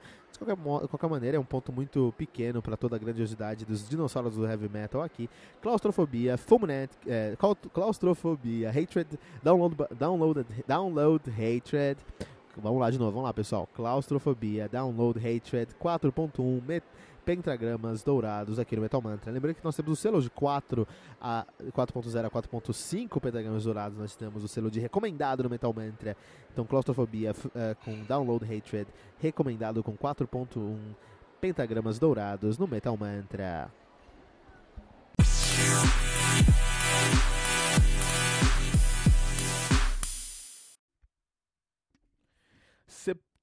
Septentrion do Bucovina, álbum lançado no, em 8 de dezembro de 2018 pela Associata Culturala Sus.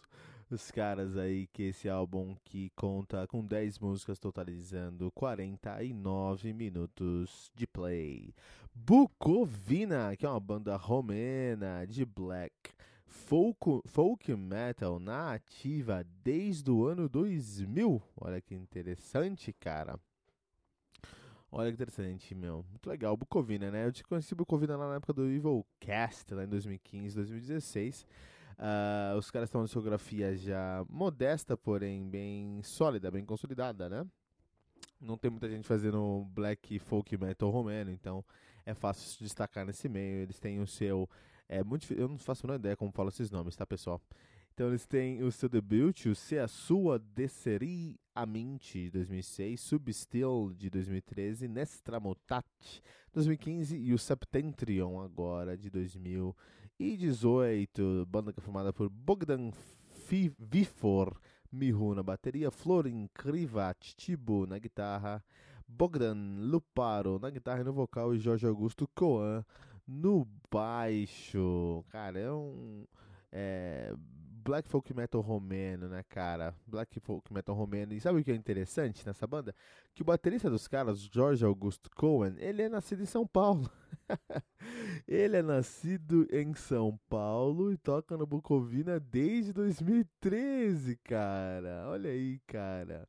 Brasileiro mesmo, brasileiro está realmente em todos os lugares desse mundo. Que interessante, né, meu?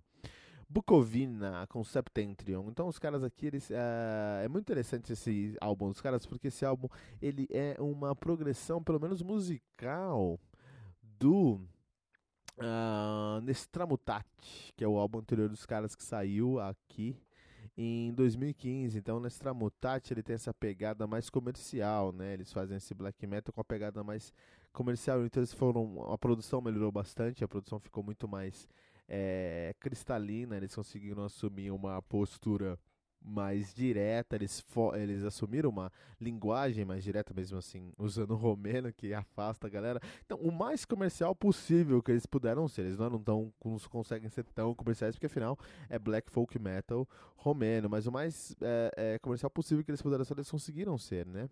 E, consequentemente, aí eles tiveram um sucesso bem grande com o Nestramutate, ou seja, o mais famoso dos caras. E aí o Septentrion segue essa mesma linha, eles conseguem, eles trazem essa pegada comercial, essa pegada do riff mais simples, das músicas mais diretas, uma, uma, um dinamismo mais clássico do que a gente está acostumado no black metal, black metal é aquela coisa arrastada, né? A parte folk falando um pouco mais do que a parte black metal, só o vocal mesmo do Luparo que fica bem forte com essas características do black metal. O Luparo continua cantando como se estivesse cantando no Inner Circle of Black, Metal, né?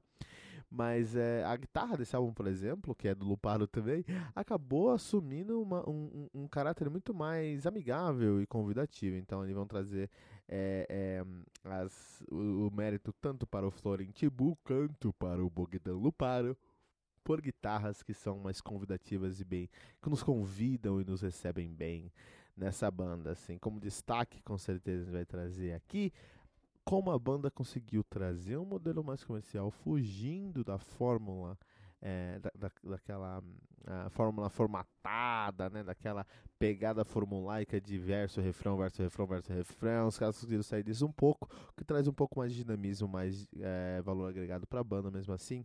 Uh, esse álbum aqui é bem diferente dos seus primeiros registros, onde tinha um black metal mais forte. Aqui você tem um folk metal mais forte, até flertando algumas vezes com um power metal folclórico bem leve eles flertam com isso. Isso é algo interessante como eles conseguiram é, evoluir o conceito sem perder a identidade. Então aí um ponto muito positivo para Bucovina, um dos melhores álbuns do ano passado. Bucovina com o seu álbum uh, Septentrion aqui no Metal Mantra 3.8 pentagramas dourados.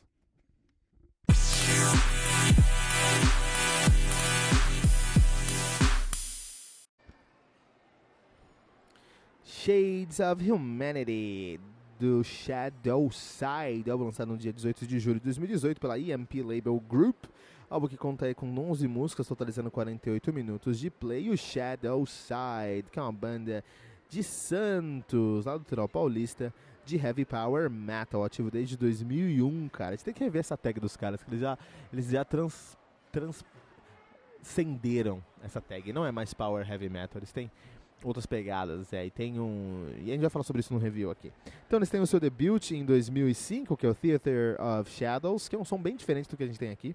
Deixa eu falar sobre isso no review. Vou tentar, vou queimar, não vou queimar pauta aqui não. O Dare to Dream, de 2009, o Inner Monster Out, de 2011, que é um momento que eles mudaram a direção da sua carreira, e Shades of, Man of Humanity, de 2017. Lembrando que não é Shades of Mankind, tá? Isso seria um outro conceito aí a banda que é formada por Danny Nolden no vocal e no teclado, Fábio Buitivas na bateria, Buitividas, desculpa pessoal, Fábio Buitividas na bateria, Rafael Matos na guitarra e Magnus Rosen no baixo. Sim, o Magnus Rosen lá, que era do Hammerfall, maravilha, hein? Uh, Shadowside, Shadowside Vamos falar sobre a carreira deles? Eles mudaram o som, eles mudaram ali a sua sonoridade. Esse álbum aqui, o Shades of Humanity, é bem diferente do Dare to Drink, que é seu debut. Isso é bom, isso é muito bom. É muito bom quando a banda consegue se entender, se aceitar e se reinventar. Desde que tudo seja honesto e coerente, como foi com Shadowside. Eles foram muito honestos na sua transição. Eles não mudaram por motivos externos, assim por motivos internos. Não era o som que fazia sentido para eles, mas assumiram uma nova postura, uma nova realidade foram para fora do Brasil, gravaram lá fora, estão envolvidos aí com a, com a, com a patota, a nata do heavy metal europeu. Tem que ser mesmo, tá? Parabéns mesmo, tem que ser assim que acontecem as coisas. Tanto que os caras têm o Magnum Rosen ali no baixo, né? que é uma atribuição de peso. Shadowside. Então, olha só, eles lançaram Theater of Shadows 2005. Nesse contexto eles tinham, nesse, nesse momento eles tinham power metal, heavy metal muito característico, muito uh, padrão, muito tradicional. E esse álbum pecava na falta de dinamismo do vocal da Dani Nolden, que sempre cantou muito bem e sempre teve como ponto forte os seus gritos longos. Os gritos longos da Dani Nolden sempre foram incríveis. Mas é como a gente sempre fala aqui, né?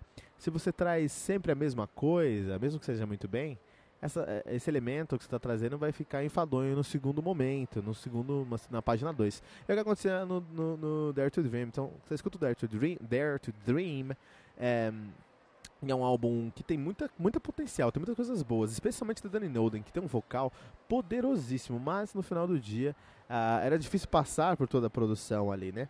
Uh, o, o Theater of Shadows e o Dare to Dream também tinha esse conceito. No Inner Monster Out, aí foi o momento que eles mudaram a formação por alguns motivos pessoais, foram para fora do Brasil, foram gravar lá na Suécia, se não me engano, foram gravar com o mano do, do, do Dream Evil, se não me engano, né? É, no, nesse álbum tem a participação do guitarrista do Soilwork, que é incrível também. Enfim, os caras foram sentar lá e fizeram um álbum impressionante, The Inner Monster Out. E eles mudaram o som deles, eles, eles assimilaram elementos mais modernos da, do heavy metal europeu, do heavy metal sueco, do heavy metal escandinavo. Então, a pegada da guitarra mudou, a produção da guitarra mudou, a produção da, da, da cozinha mudou pra caramba. Eles trouxeram elementos mais próximos do do Melodic Death Metal, por exemplo, lá do At The Gates. Trouxeram alguns elementos pro som deles. Mas no final. E, e, e trouxeram uma, uma pegada assim de soil work também ali, que é que, que é um death metal com, com melódico, com alguns elementos de timbragem mais, ele, mais eletrônicos, mais modernos, que é muito bom, muito positivo. Uh, e conseguiram um puta sucesso. E o principal mudança, na minha opinião, é, bom, foram duas mudanças principais. Primeira mudança na sonoridade da banda. Se você compara Inner Monster Out com Dare to Dream, a sonoridade, puta, é muito diferente. São duas bandas completamente diferentes. Duas bandas muito boas, mas duas bandas muito diferentes. O que é bom, né? No final do dia. Mas isso foi uma das coisas que mudou, uma das principais mudanças. A segunda mudança principal do som dos caras foi a Dani Noden, que ela começou a ter uma consciência maior nesse álbum de. Ela continua com gritos incríveis. Quando essa mina grita, meu, parece que é, é, tá chovendo sangue. Ela grita e começa a chover sangue, é incrível ela tem esse poder dentro dela aí, né? Mas ela começou a selecionar os momentos que ela fazia isso. Então, uh, ela começou a ter mais controle, mais consciência de como usar a potência vo vocal dela, como construir as linhas vocais de maneira que não ficasse é, enfadonho, muito pelo contrário, é, um, é são linhas vocais muito dinâmicas. Eu amo Inner Monster Out, amo ali The Gag Order, parabéns Shadowside pelo seu álbum. E aí agora no Shades of Humanity, eu não canso, eu sempre chamo esse álbum de Shades of Mankind. E na verdade é Shades of Humanity. E tem uma diferença muito grande, porque ó, Mankind é humanidade e Humanity é humanidade. Mankind é a humanidade raça humana e Humanity é a humanidade da pessoa, né? A pessoa com sua humanidade. Então quando você chama o álbum de Shades of Humanity, que é como eles chamaram, são as nuances, são os tons de humanidade que são quais as facetas do ser humano, assim, né? Isso que ele quer falar. Quando eu falo Shades of Mankind, que pra mim é, esse álbum por algum motivo ficou na minha cabeça gravado como Shades of Mankind, eu até tava, demorei pra encontrar o pré-release desse álbum, porque eu tava lá Shades of Mankind, Shades of Mankind, não tava encontrando, cara. Seria as nuances da raça humana, né? São, é um, um conceito um pouco diferente. Então, o que é Shades of Humanity? No Shades of Humanity, eles continuaram com essa pegada mais Soilwork, assumiram essa, essa, essa camisa, vestiram essa camisa aqui, tá? Mas ele, mas trouxeram ainda outros elementos positivos e super é, é, atuais. Então olha só, eles olham para fora da caixinha e conseguem pegar influências é, para esse álbum que são muito positivas. Por exemplo, ó, para mim é, tem coisas nesse álbum que me lembra Amaranth. A timbragem em alguns momentos me lembra Amaranth, né? Tem coisas nesse álbum também que me lembra Follow the Cypher, que é uma banda super atual também aí, que tá fazendo um puto sucesso na Europa também, cara. Uh, me lembra, e o vocal da Dani Noden nesse álbum, acho que é o mais positivo, e aí eu vou eu vou hum, render honras agora a você, Dani Noden, parabéns pela evolução do seu vocal, eu que acompanho sua carreira desde o Theater of Shadows, você tem ficado melhor e melhor a cada álbum, parabéns para você mesmo. É, o vocal dela tá, me lembrou muito Release the Archer, que é uma das melhores bandas dos últimos 10 anos em questão de vocal, de peso, de agressividade, sem perder a sua identidade de vocal feminino, cara. Isso é demais, cara. Isso é incrível. Então, olha só como essa banda consegue olhar para fora, internizar esses elementos, entender o que está acontecendo no mundo. Não a banda que fica escutando as mesmas coisas toda semana no Spotify, não. Eles estão buscando coisas novas, incorporam esses elementos no som deles e trazem um álbum que, primeiro, é relevante, segundo, é muito bom, e terceiro, é pra gente aqui no Metal Mantra 4.6 pentagramas dourados.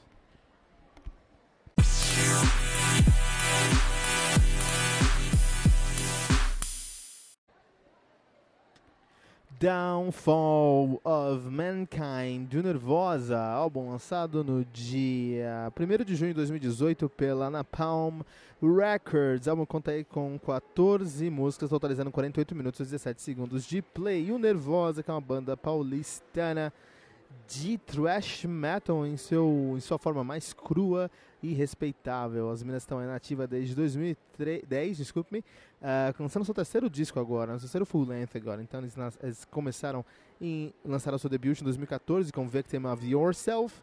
Em 2016 lançaram o Agony, em 2018 o Downfall. Downfall of Mankind, a banda que é formada por Fernanda Lira no baixo e no vocal.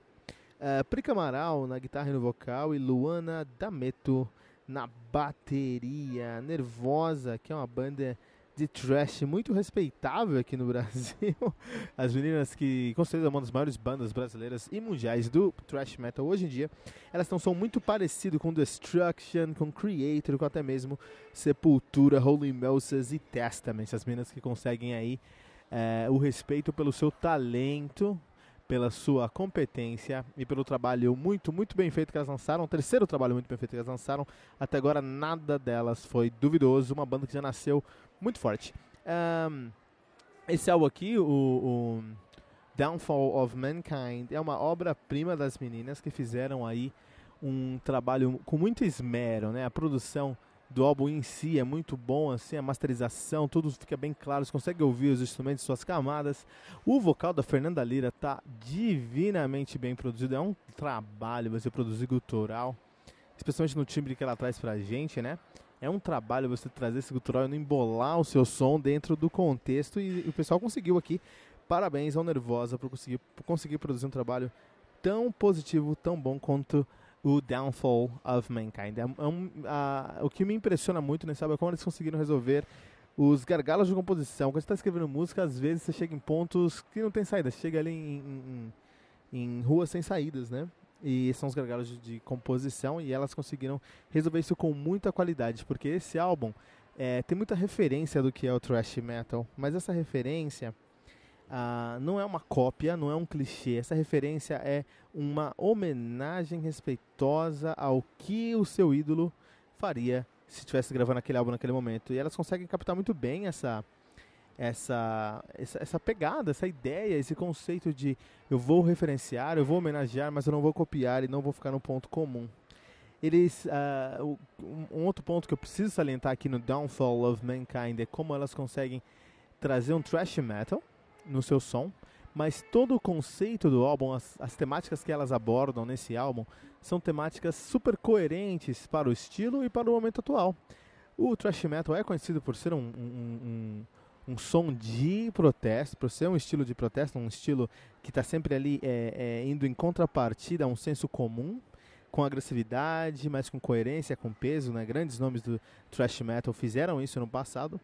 E o Nervosa faz isso, exatamente isso, só que hoje. Então você pensa essa temática e pensa nessas características do thrash metal de ser um, um, um, um, som de resistência, um som de contrapartida, de contra-reforma. Você pensa nisso nos anos 80, nos anos 90, nos anos 2000, você pensa lá na Polônia, quando o Vader, né, trazia alguns elementos é, é, de, de, de anti-repressão, né, eles eram reprimidos na cortina de ferro polonesa, eles iam lá e faziam seus álbuns protestando contra aquela cortina de ferro, por exemplo. O Nervosa faz isso, só que trazendo conceitos e temáticas que são relevantes em 2018.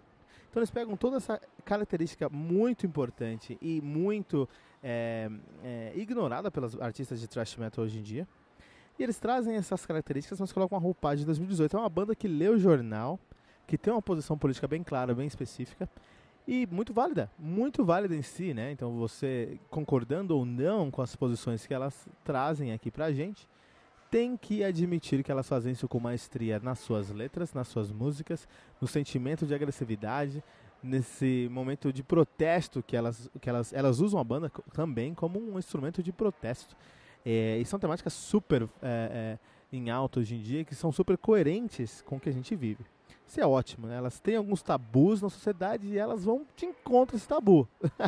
Aqui, o que é ótimo, é excelente. A gente precisa de mais bandas dessas que não tem medo de colocar a boca no microfone e protestar de acordo com a sua posição, com a sua posição até mesmo política, mas com a sua posição enquanto artista, né? A gente tem que destacar todo mundo nessa banda aqui. Todo mundo muito bom, cara. A Fernanda Lira, no baixo no vocal. A Fernanda Lira, eu, sigo, eu a sigo no Instagram.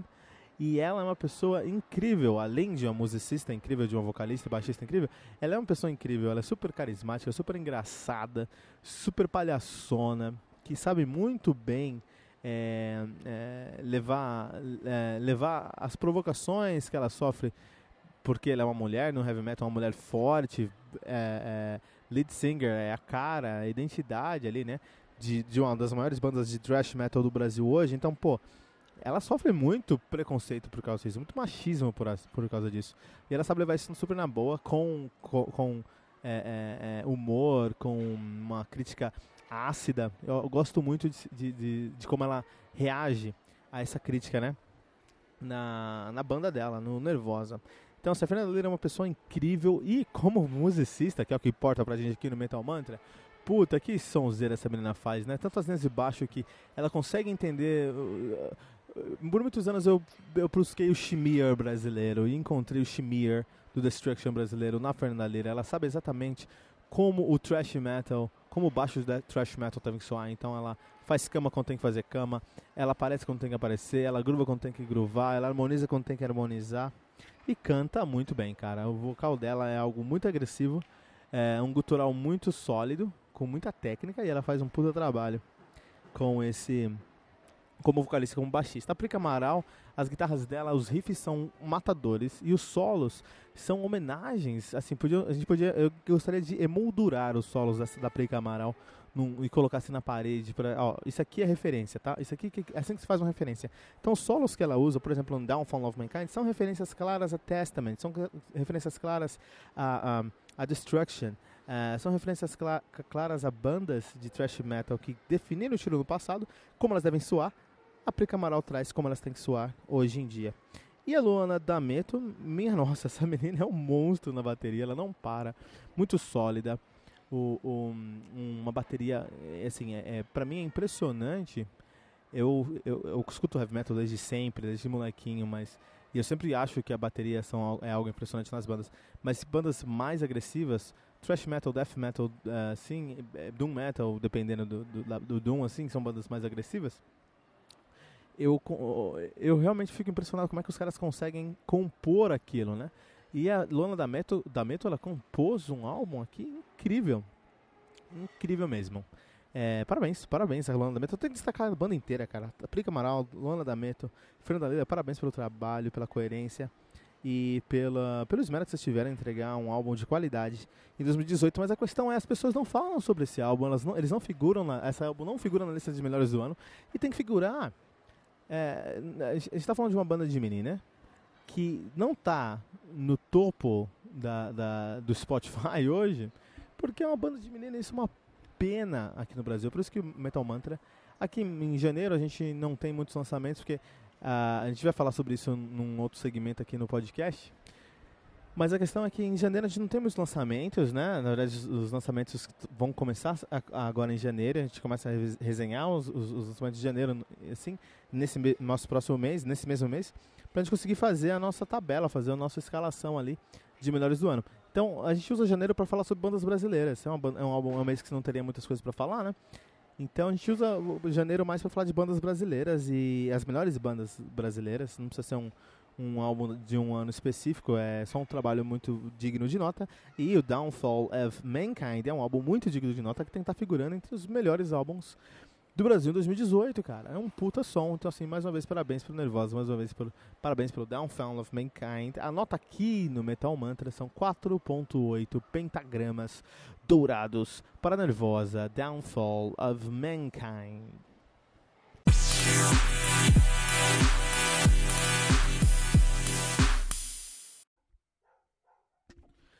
Mark of the Necrogram do Necrophobic, álbum lançado no dia 23 de fevereiro de 2018 pela Century Media Records. O álbum conta com 10 músicas, totalizando 48 minutos de play. O Necrophobic, que é uma das maiores bandas de death black metal de Estocolmo, na Suécia, nativa desde 1989. Uma característica aqui, né? É que o Necrophobic tem esse nome porque é uma música do Slayer. Então você sabe que a banda vai ser boa aí quando você tem o, o nome da sua banda que vem de uma música do Slayer. Sabe, putz, isso aqui vai dar liga, isso aqui vai dar jogo agora, né? Ah, os caras estão uma discografia bem sólida já. Os caras têm o Nocturnal. Uh, os caras estão nativos desde 89, de fato, que é bastante tempo. E, de, e por isso eles têm uma discografia muito sólida. Eles têm o The Nocturnal Silence de 93, o Dark Side de 97, o The Third Antichrist de 99, Bloody Hams de 2002, Rimund Thursson de 2006, Death to All de 2009, Womb of Lilith de 2013 e o Mark of the Necrogram de 2018. A banda é formada por Joachim Sterner na bateria, uh, ele que to já tocou lá no Psycho Death, o Anders Stroker na no vocal que ele toca, ele canta lá no Black Shine, já cantou no Micorriza, no uh, Hat's Head e no Circle of Chaos. O Sebastian Ramstedt, guitarrista que toca lá no Ordo Infernos, já tocou no Morpheus, no Black Trip, no Exhumed, no Nine Film. um, Neifelheim, na verdade, Johann Bergerbach, que é o guitarrista também, já to toca hoje no Dor do Inferno, já tocou no Morpheus, no Black Triple Nexium, no Neifelheim e no Amon Amart, por exemplo, ao vivo e no Dismember. E o Alex Freiberg, baixista que toca hoje no Firespawn, já tocou no Juggernaut, no Trident e no Carnival, uma banda Carnivore, uma banda muito rodada. É, só essa é isso, né? Você junta ali, é, você joga pro alto, cai, é, cai três bandas de death metal ali. E os caras estão sempre rodando essas bandas. Então vamos lá, o Necrophobic, antes de tudo, a gente tem que falar sobre a tag deles, que eles têm uma tag muito interessante, né? O Necrophobic ele é conhecido como um Black and Death Metal ou Death and Black Metal. E essas duas uh, tags são bem interessantes, elas, porque elas parecem ser muito próximas, elas são muito distantes. Então, uh, antes de entender o que é um Black and Death Metal e o que é um Death and Black Metal, a gente precisa entender o que é o black metal e o death metal. Então, o black metal, como característica do black metal, você tem um som mais arrastado, um som mais angustia. O, o, o objetivo do black metal te dar um sentimento de angústia. Então, eles fazem o riff num ritmo que é rápido o suficiente para criar uma cadência, mas devagar o suficiente para você pensar que isso não vai acabar, isso não. Isso, sabe, começa a te dar aquele, aquele faniquito, aquela angústia que, pô, isso aqui tem que acabar, isso aqui tem que seguir para frente, não tá acabando esse som, né? Então eles pegam esse, essa, essa vertente aí, né? O black metal tem como característica uma bateria num blast beat, ou seja, bateria muito rápida, que pode ter cadências também, mas ela é muito rápida em geral. Riffs que são rápidos sim, mas são muito simples, geralmente é só um power chord seguido, né? Uh, e um vocal um pouco mais agudo e gutural. Então, são as características do black metal. O death metal, por sua vez, é muito agressivo. Assim como, assim, uh, assim como a angústia está para o black metal, a agressividade e técnica está para o death metal. Então, o quanto é relevante o sentimento de angústia para o black metal, para as bandas black metal, é relevante a técnica, a agressividade que vem da técnica pela, para as bandas de death metal. Então os riffs são geralmente mais técnicos, mais rápidos, mais fortes, mais pesados, mais agressivos. Eles tendem a trazer um padrão mais intricado e complexo também. A bateria ela acaba sendo rápida, até às vezes tão rápida quanto o black metal, mas tem mais técnica, ou seja, mais complexidade. O vocal acaba sendo mais ritmado do que o black metal. O vocal de black metal é uma coisa horrível, cara.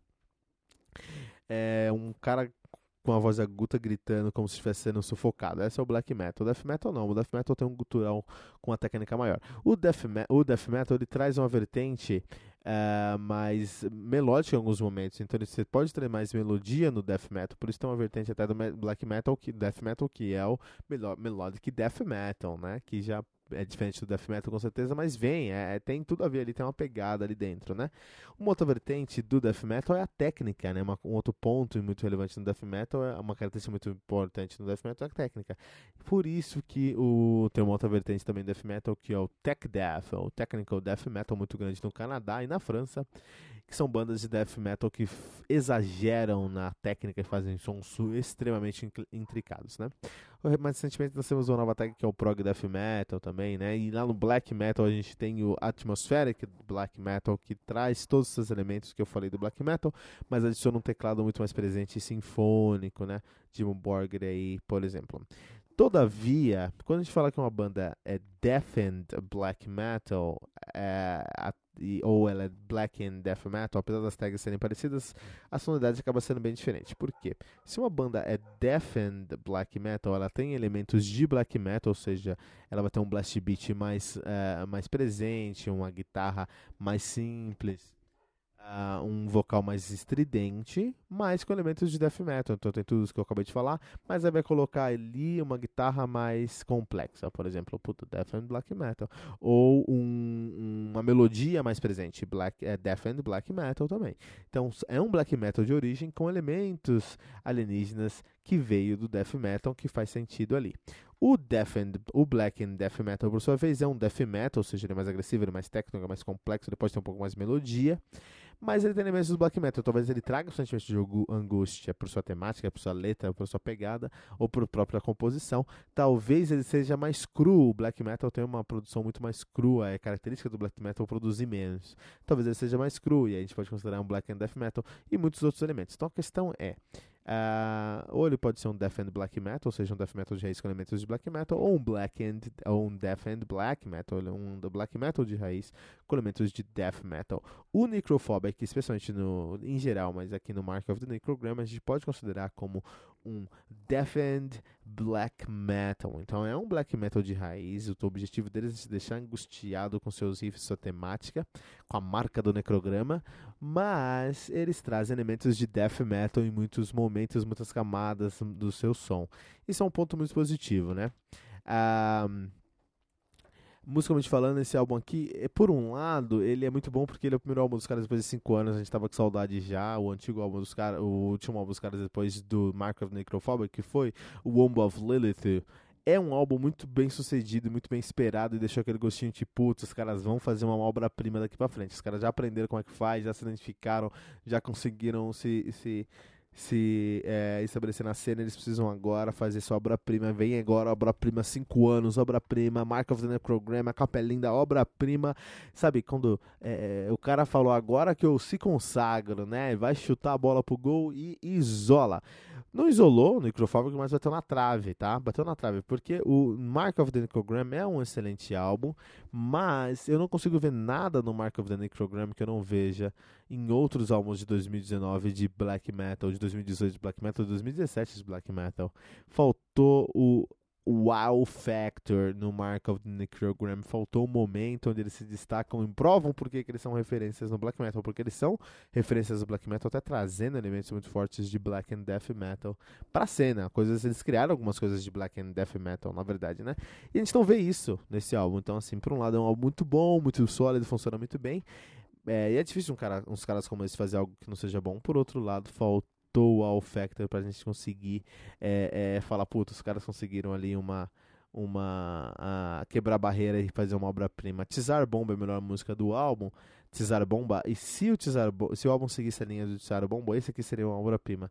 Mas eles perderam isso e trouxeram mais black metal do que eles trazem mais death metal cada vez mais no álbum, esquecendo as influências de death metal, que é o som característico deles, né? Isso é um pecado para a fanbase e aqui para o Metal Mantra também. 3.6 pentagramas dourados. Mark of the Necrogram do Necrophobic.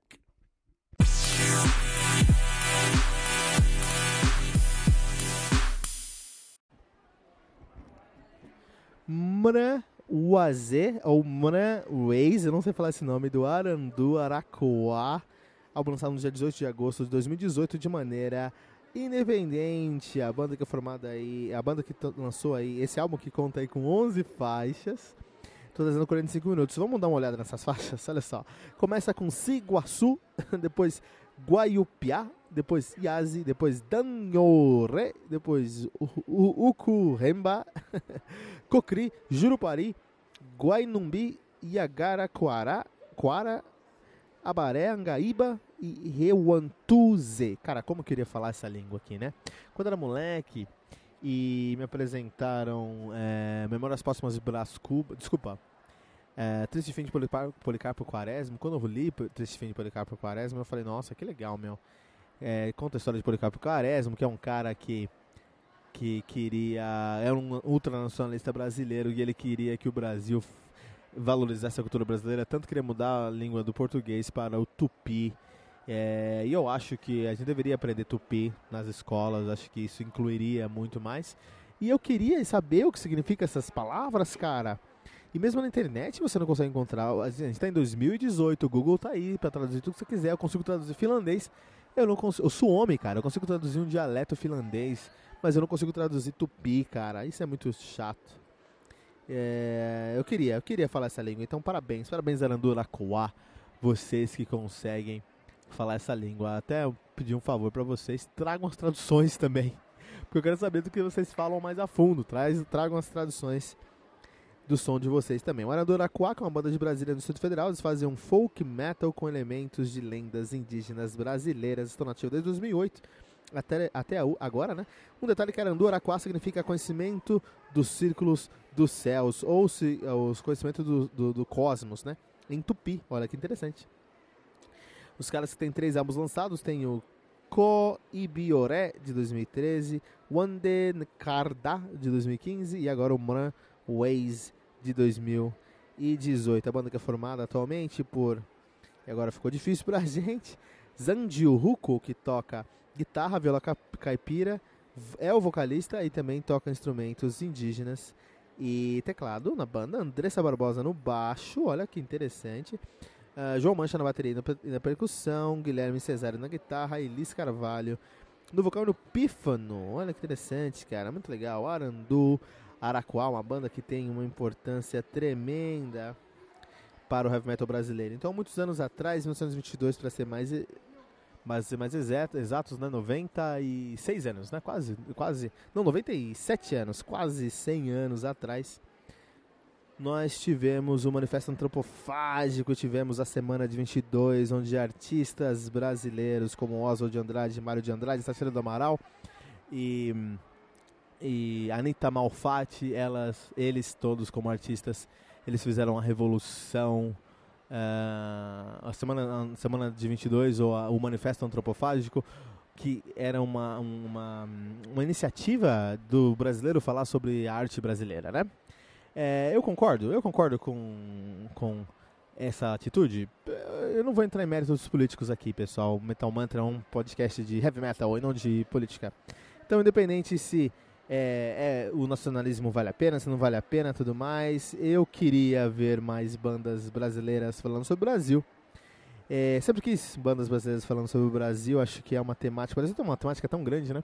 Eu acho que o brasileiro, especialmente depois dos anos 85, né? Segunda metade dos anos 80 para começo dos anos 90 e depois dos anos 90 todos, o brasileiro foi muito contaminado com a cultura, por exemplo, japonesa, como muitas outras culturas americanas também, mas cultura japonesa. É muito fácil encontrar brasileiro que ama a cultura japonesa mas é, não amam a cultura brasileira. É, é, eu acho que você pode gostar da cultura japonesa, é claro que pode, mas vamos olhar também para a cultura brasileira, tem coisas excelentes aqui. Tanto que as músicas tradicionais japonesas, quando você olha os japoneses tocando aquele, aquele, aquele bumbo lá, que tem um, aquele bumbo enorme lá, enfim, né? É, aquele tipo de música eu não vejo tanta diferença daquele tipo de música para a música indígena brasileira. De qualquer maneira, a música brasileira, o indígena brasileiro não é valorizado. Eu acho que tem que ser valorizado porque é uma cultura linda. Essa língua tupi é uma língua que eu queria falar tanto, cara. Isso tão legal. Mas é, não, não temos isso e temos pouquíssimas bandas fazendo isso. E eu sempre quis uma semana de 22, sempre quis o metal falando sobre o Brasil, cara. Uma semana de 22 atual, imagina que legal, um, um manifesto antropofágico atual.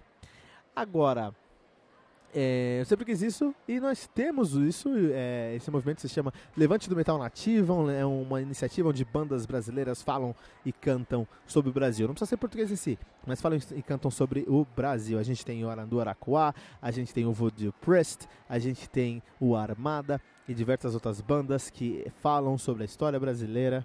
Isso é muito legal. O Voodoo Priest, a gente vai trazer esse álbum aqui a qualquer momento no Metal Mantra.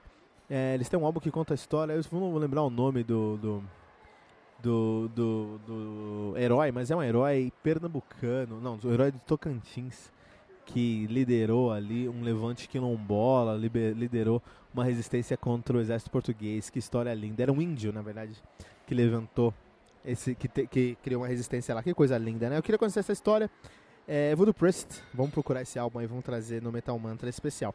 Falando sobre Aranduro Aquá, por muitos momentos. É, muitas coisas positivas desse álbum. Esse álbum é importantíssimo. A gente já explicou aqui porque esse álbum é muito importante. O conceito é único. É, eles sintetizam o conceito de maneira. É, eu vou falar sobre a síntese desse conceito depois, mas é uma banda única, com um conceito único, que tem muita profundidade no seu conceito, assim, saber cantar em um idioma tão rico como o tupi e transmitir uma mensagem em tupi é algo muito rico. Eles, com, eles são muito originais, e muito claros na sua proposta. Você vê, no primeiro momento, você tem ali a proposta jogando na sua cara. Só acho que a proposta não foi muito bem sintetizada, especialmente no Oase. É um álbum, um álbum muito longo para os elementos que eles trouxeram. Assim, é... O álbum em si, ele tem. Dá uma olhada aqui, são. Falando coisa do episódio, né? Ele tem. O Mraway, o é que é difícil falar o nome desse álbum aqui. Mran. Vou soletrar. M-R-A, só que é o A tem uma, um, um tio. E depois é o Waze. Sabe o Waze que você usa pra dirigir? Então, é, depois tem o Waze. Só que é indígena, então deve ser o Waze, né? Deve ser o AZ ou Az, não sei, cara. Desculpa, eu queria falar esse álbum, não consigo. Esse álbum tem 11 músicas, totalizando 45 minutos. Mas os elementos que estão que presentes aqui dariam 25 minutos. Então eles dão. Tem uma gordura que pode queimar aqui. E o que eu preferia não é que o álbum tivesse 25 minutos, eu preferiria que tivesse mais elementos, mais coisas, mais matéria-prima, e aí você enxugasse e chegasse a 45, uma hora. Né? Acho que faltou elemento aqui. Então acho que a síntese não foi positiva, mas é a única coisa que não foi positiva. Porque é muito ousado, é um álbum que é usado demais, assim, falar sobre o Brasil com linguagem indígena, com instrumentos indígenas, é um folk metal indígena, que é muito legal, brasileiro, né? É, eles conseguem trazer o metal, o metal com indígena, mas eles têm a parte de metal, tem a parte indígena também. É super importante, só acho que precisa enxugar um pouco assim. A produção foi muito bem feita, acho que é muito difícil produzir coisas como instrumentos indígenas. Eles conseguiram trazer esses elementos para o som, funciona muito bem. É um álbum que merece todo o nosso respeito e por isso aqui no Metal Mantra, Mran Ways do Aranduraquá 4.0, 4 pentagramas dourados.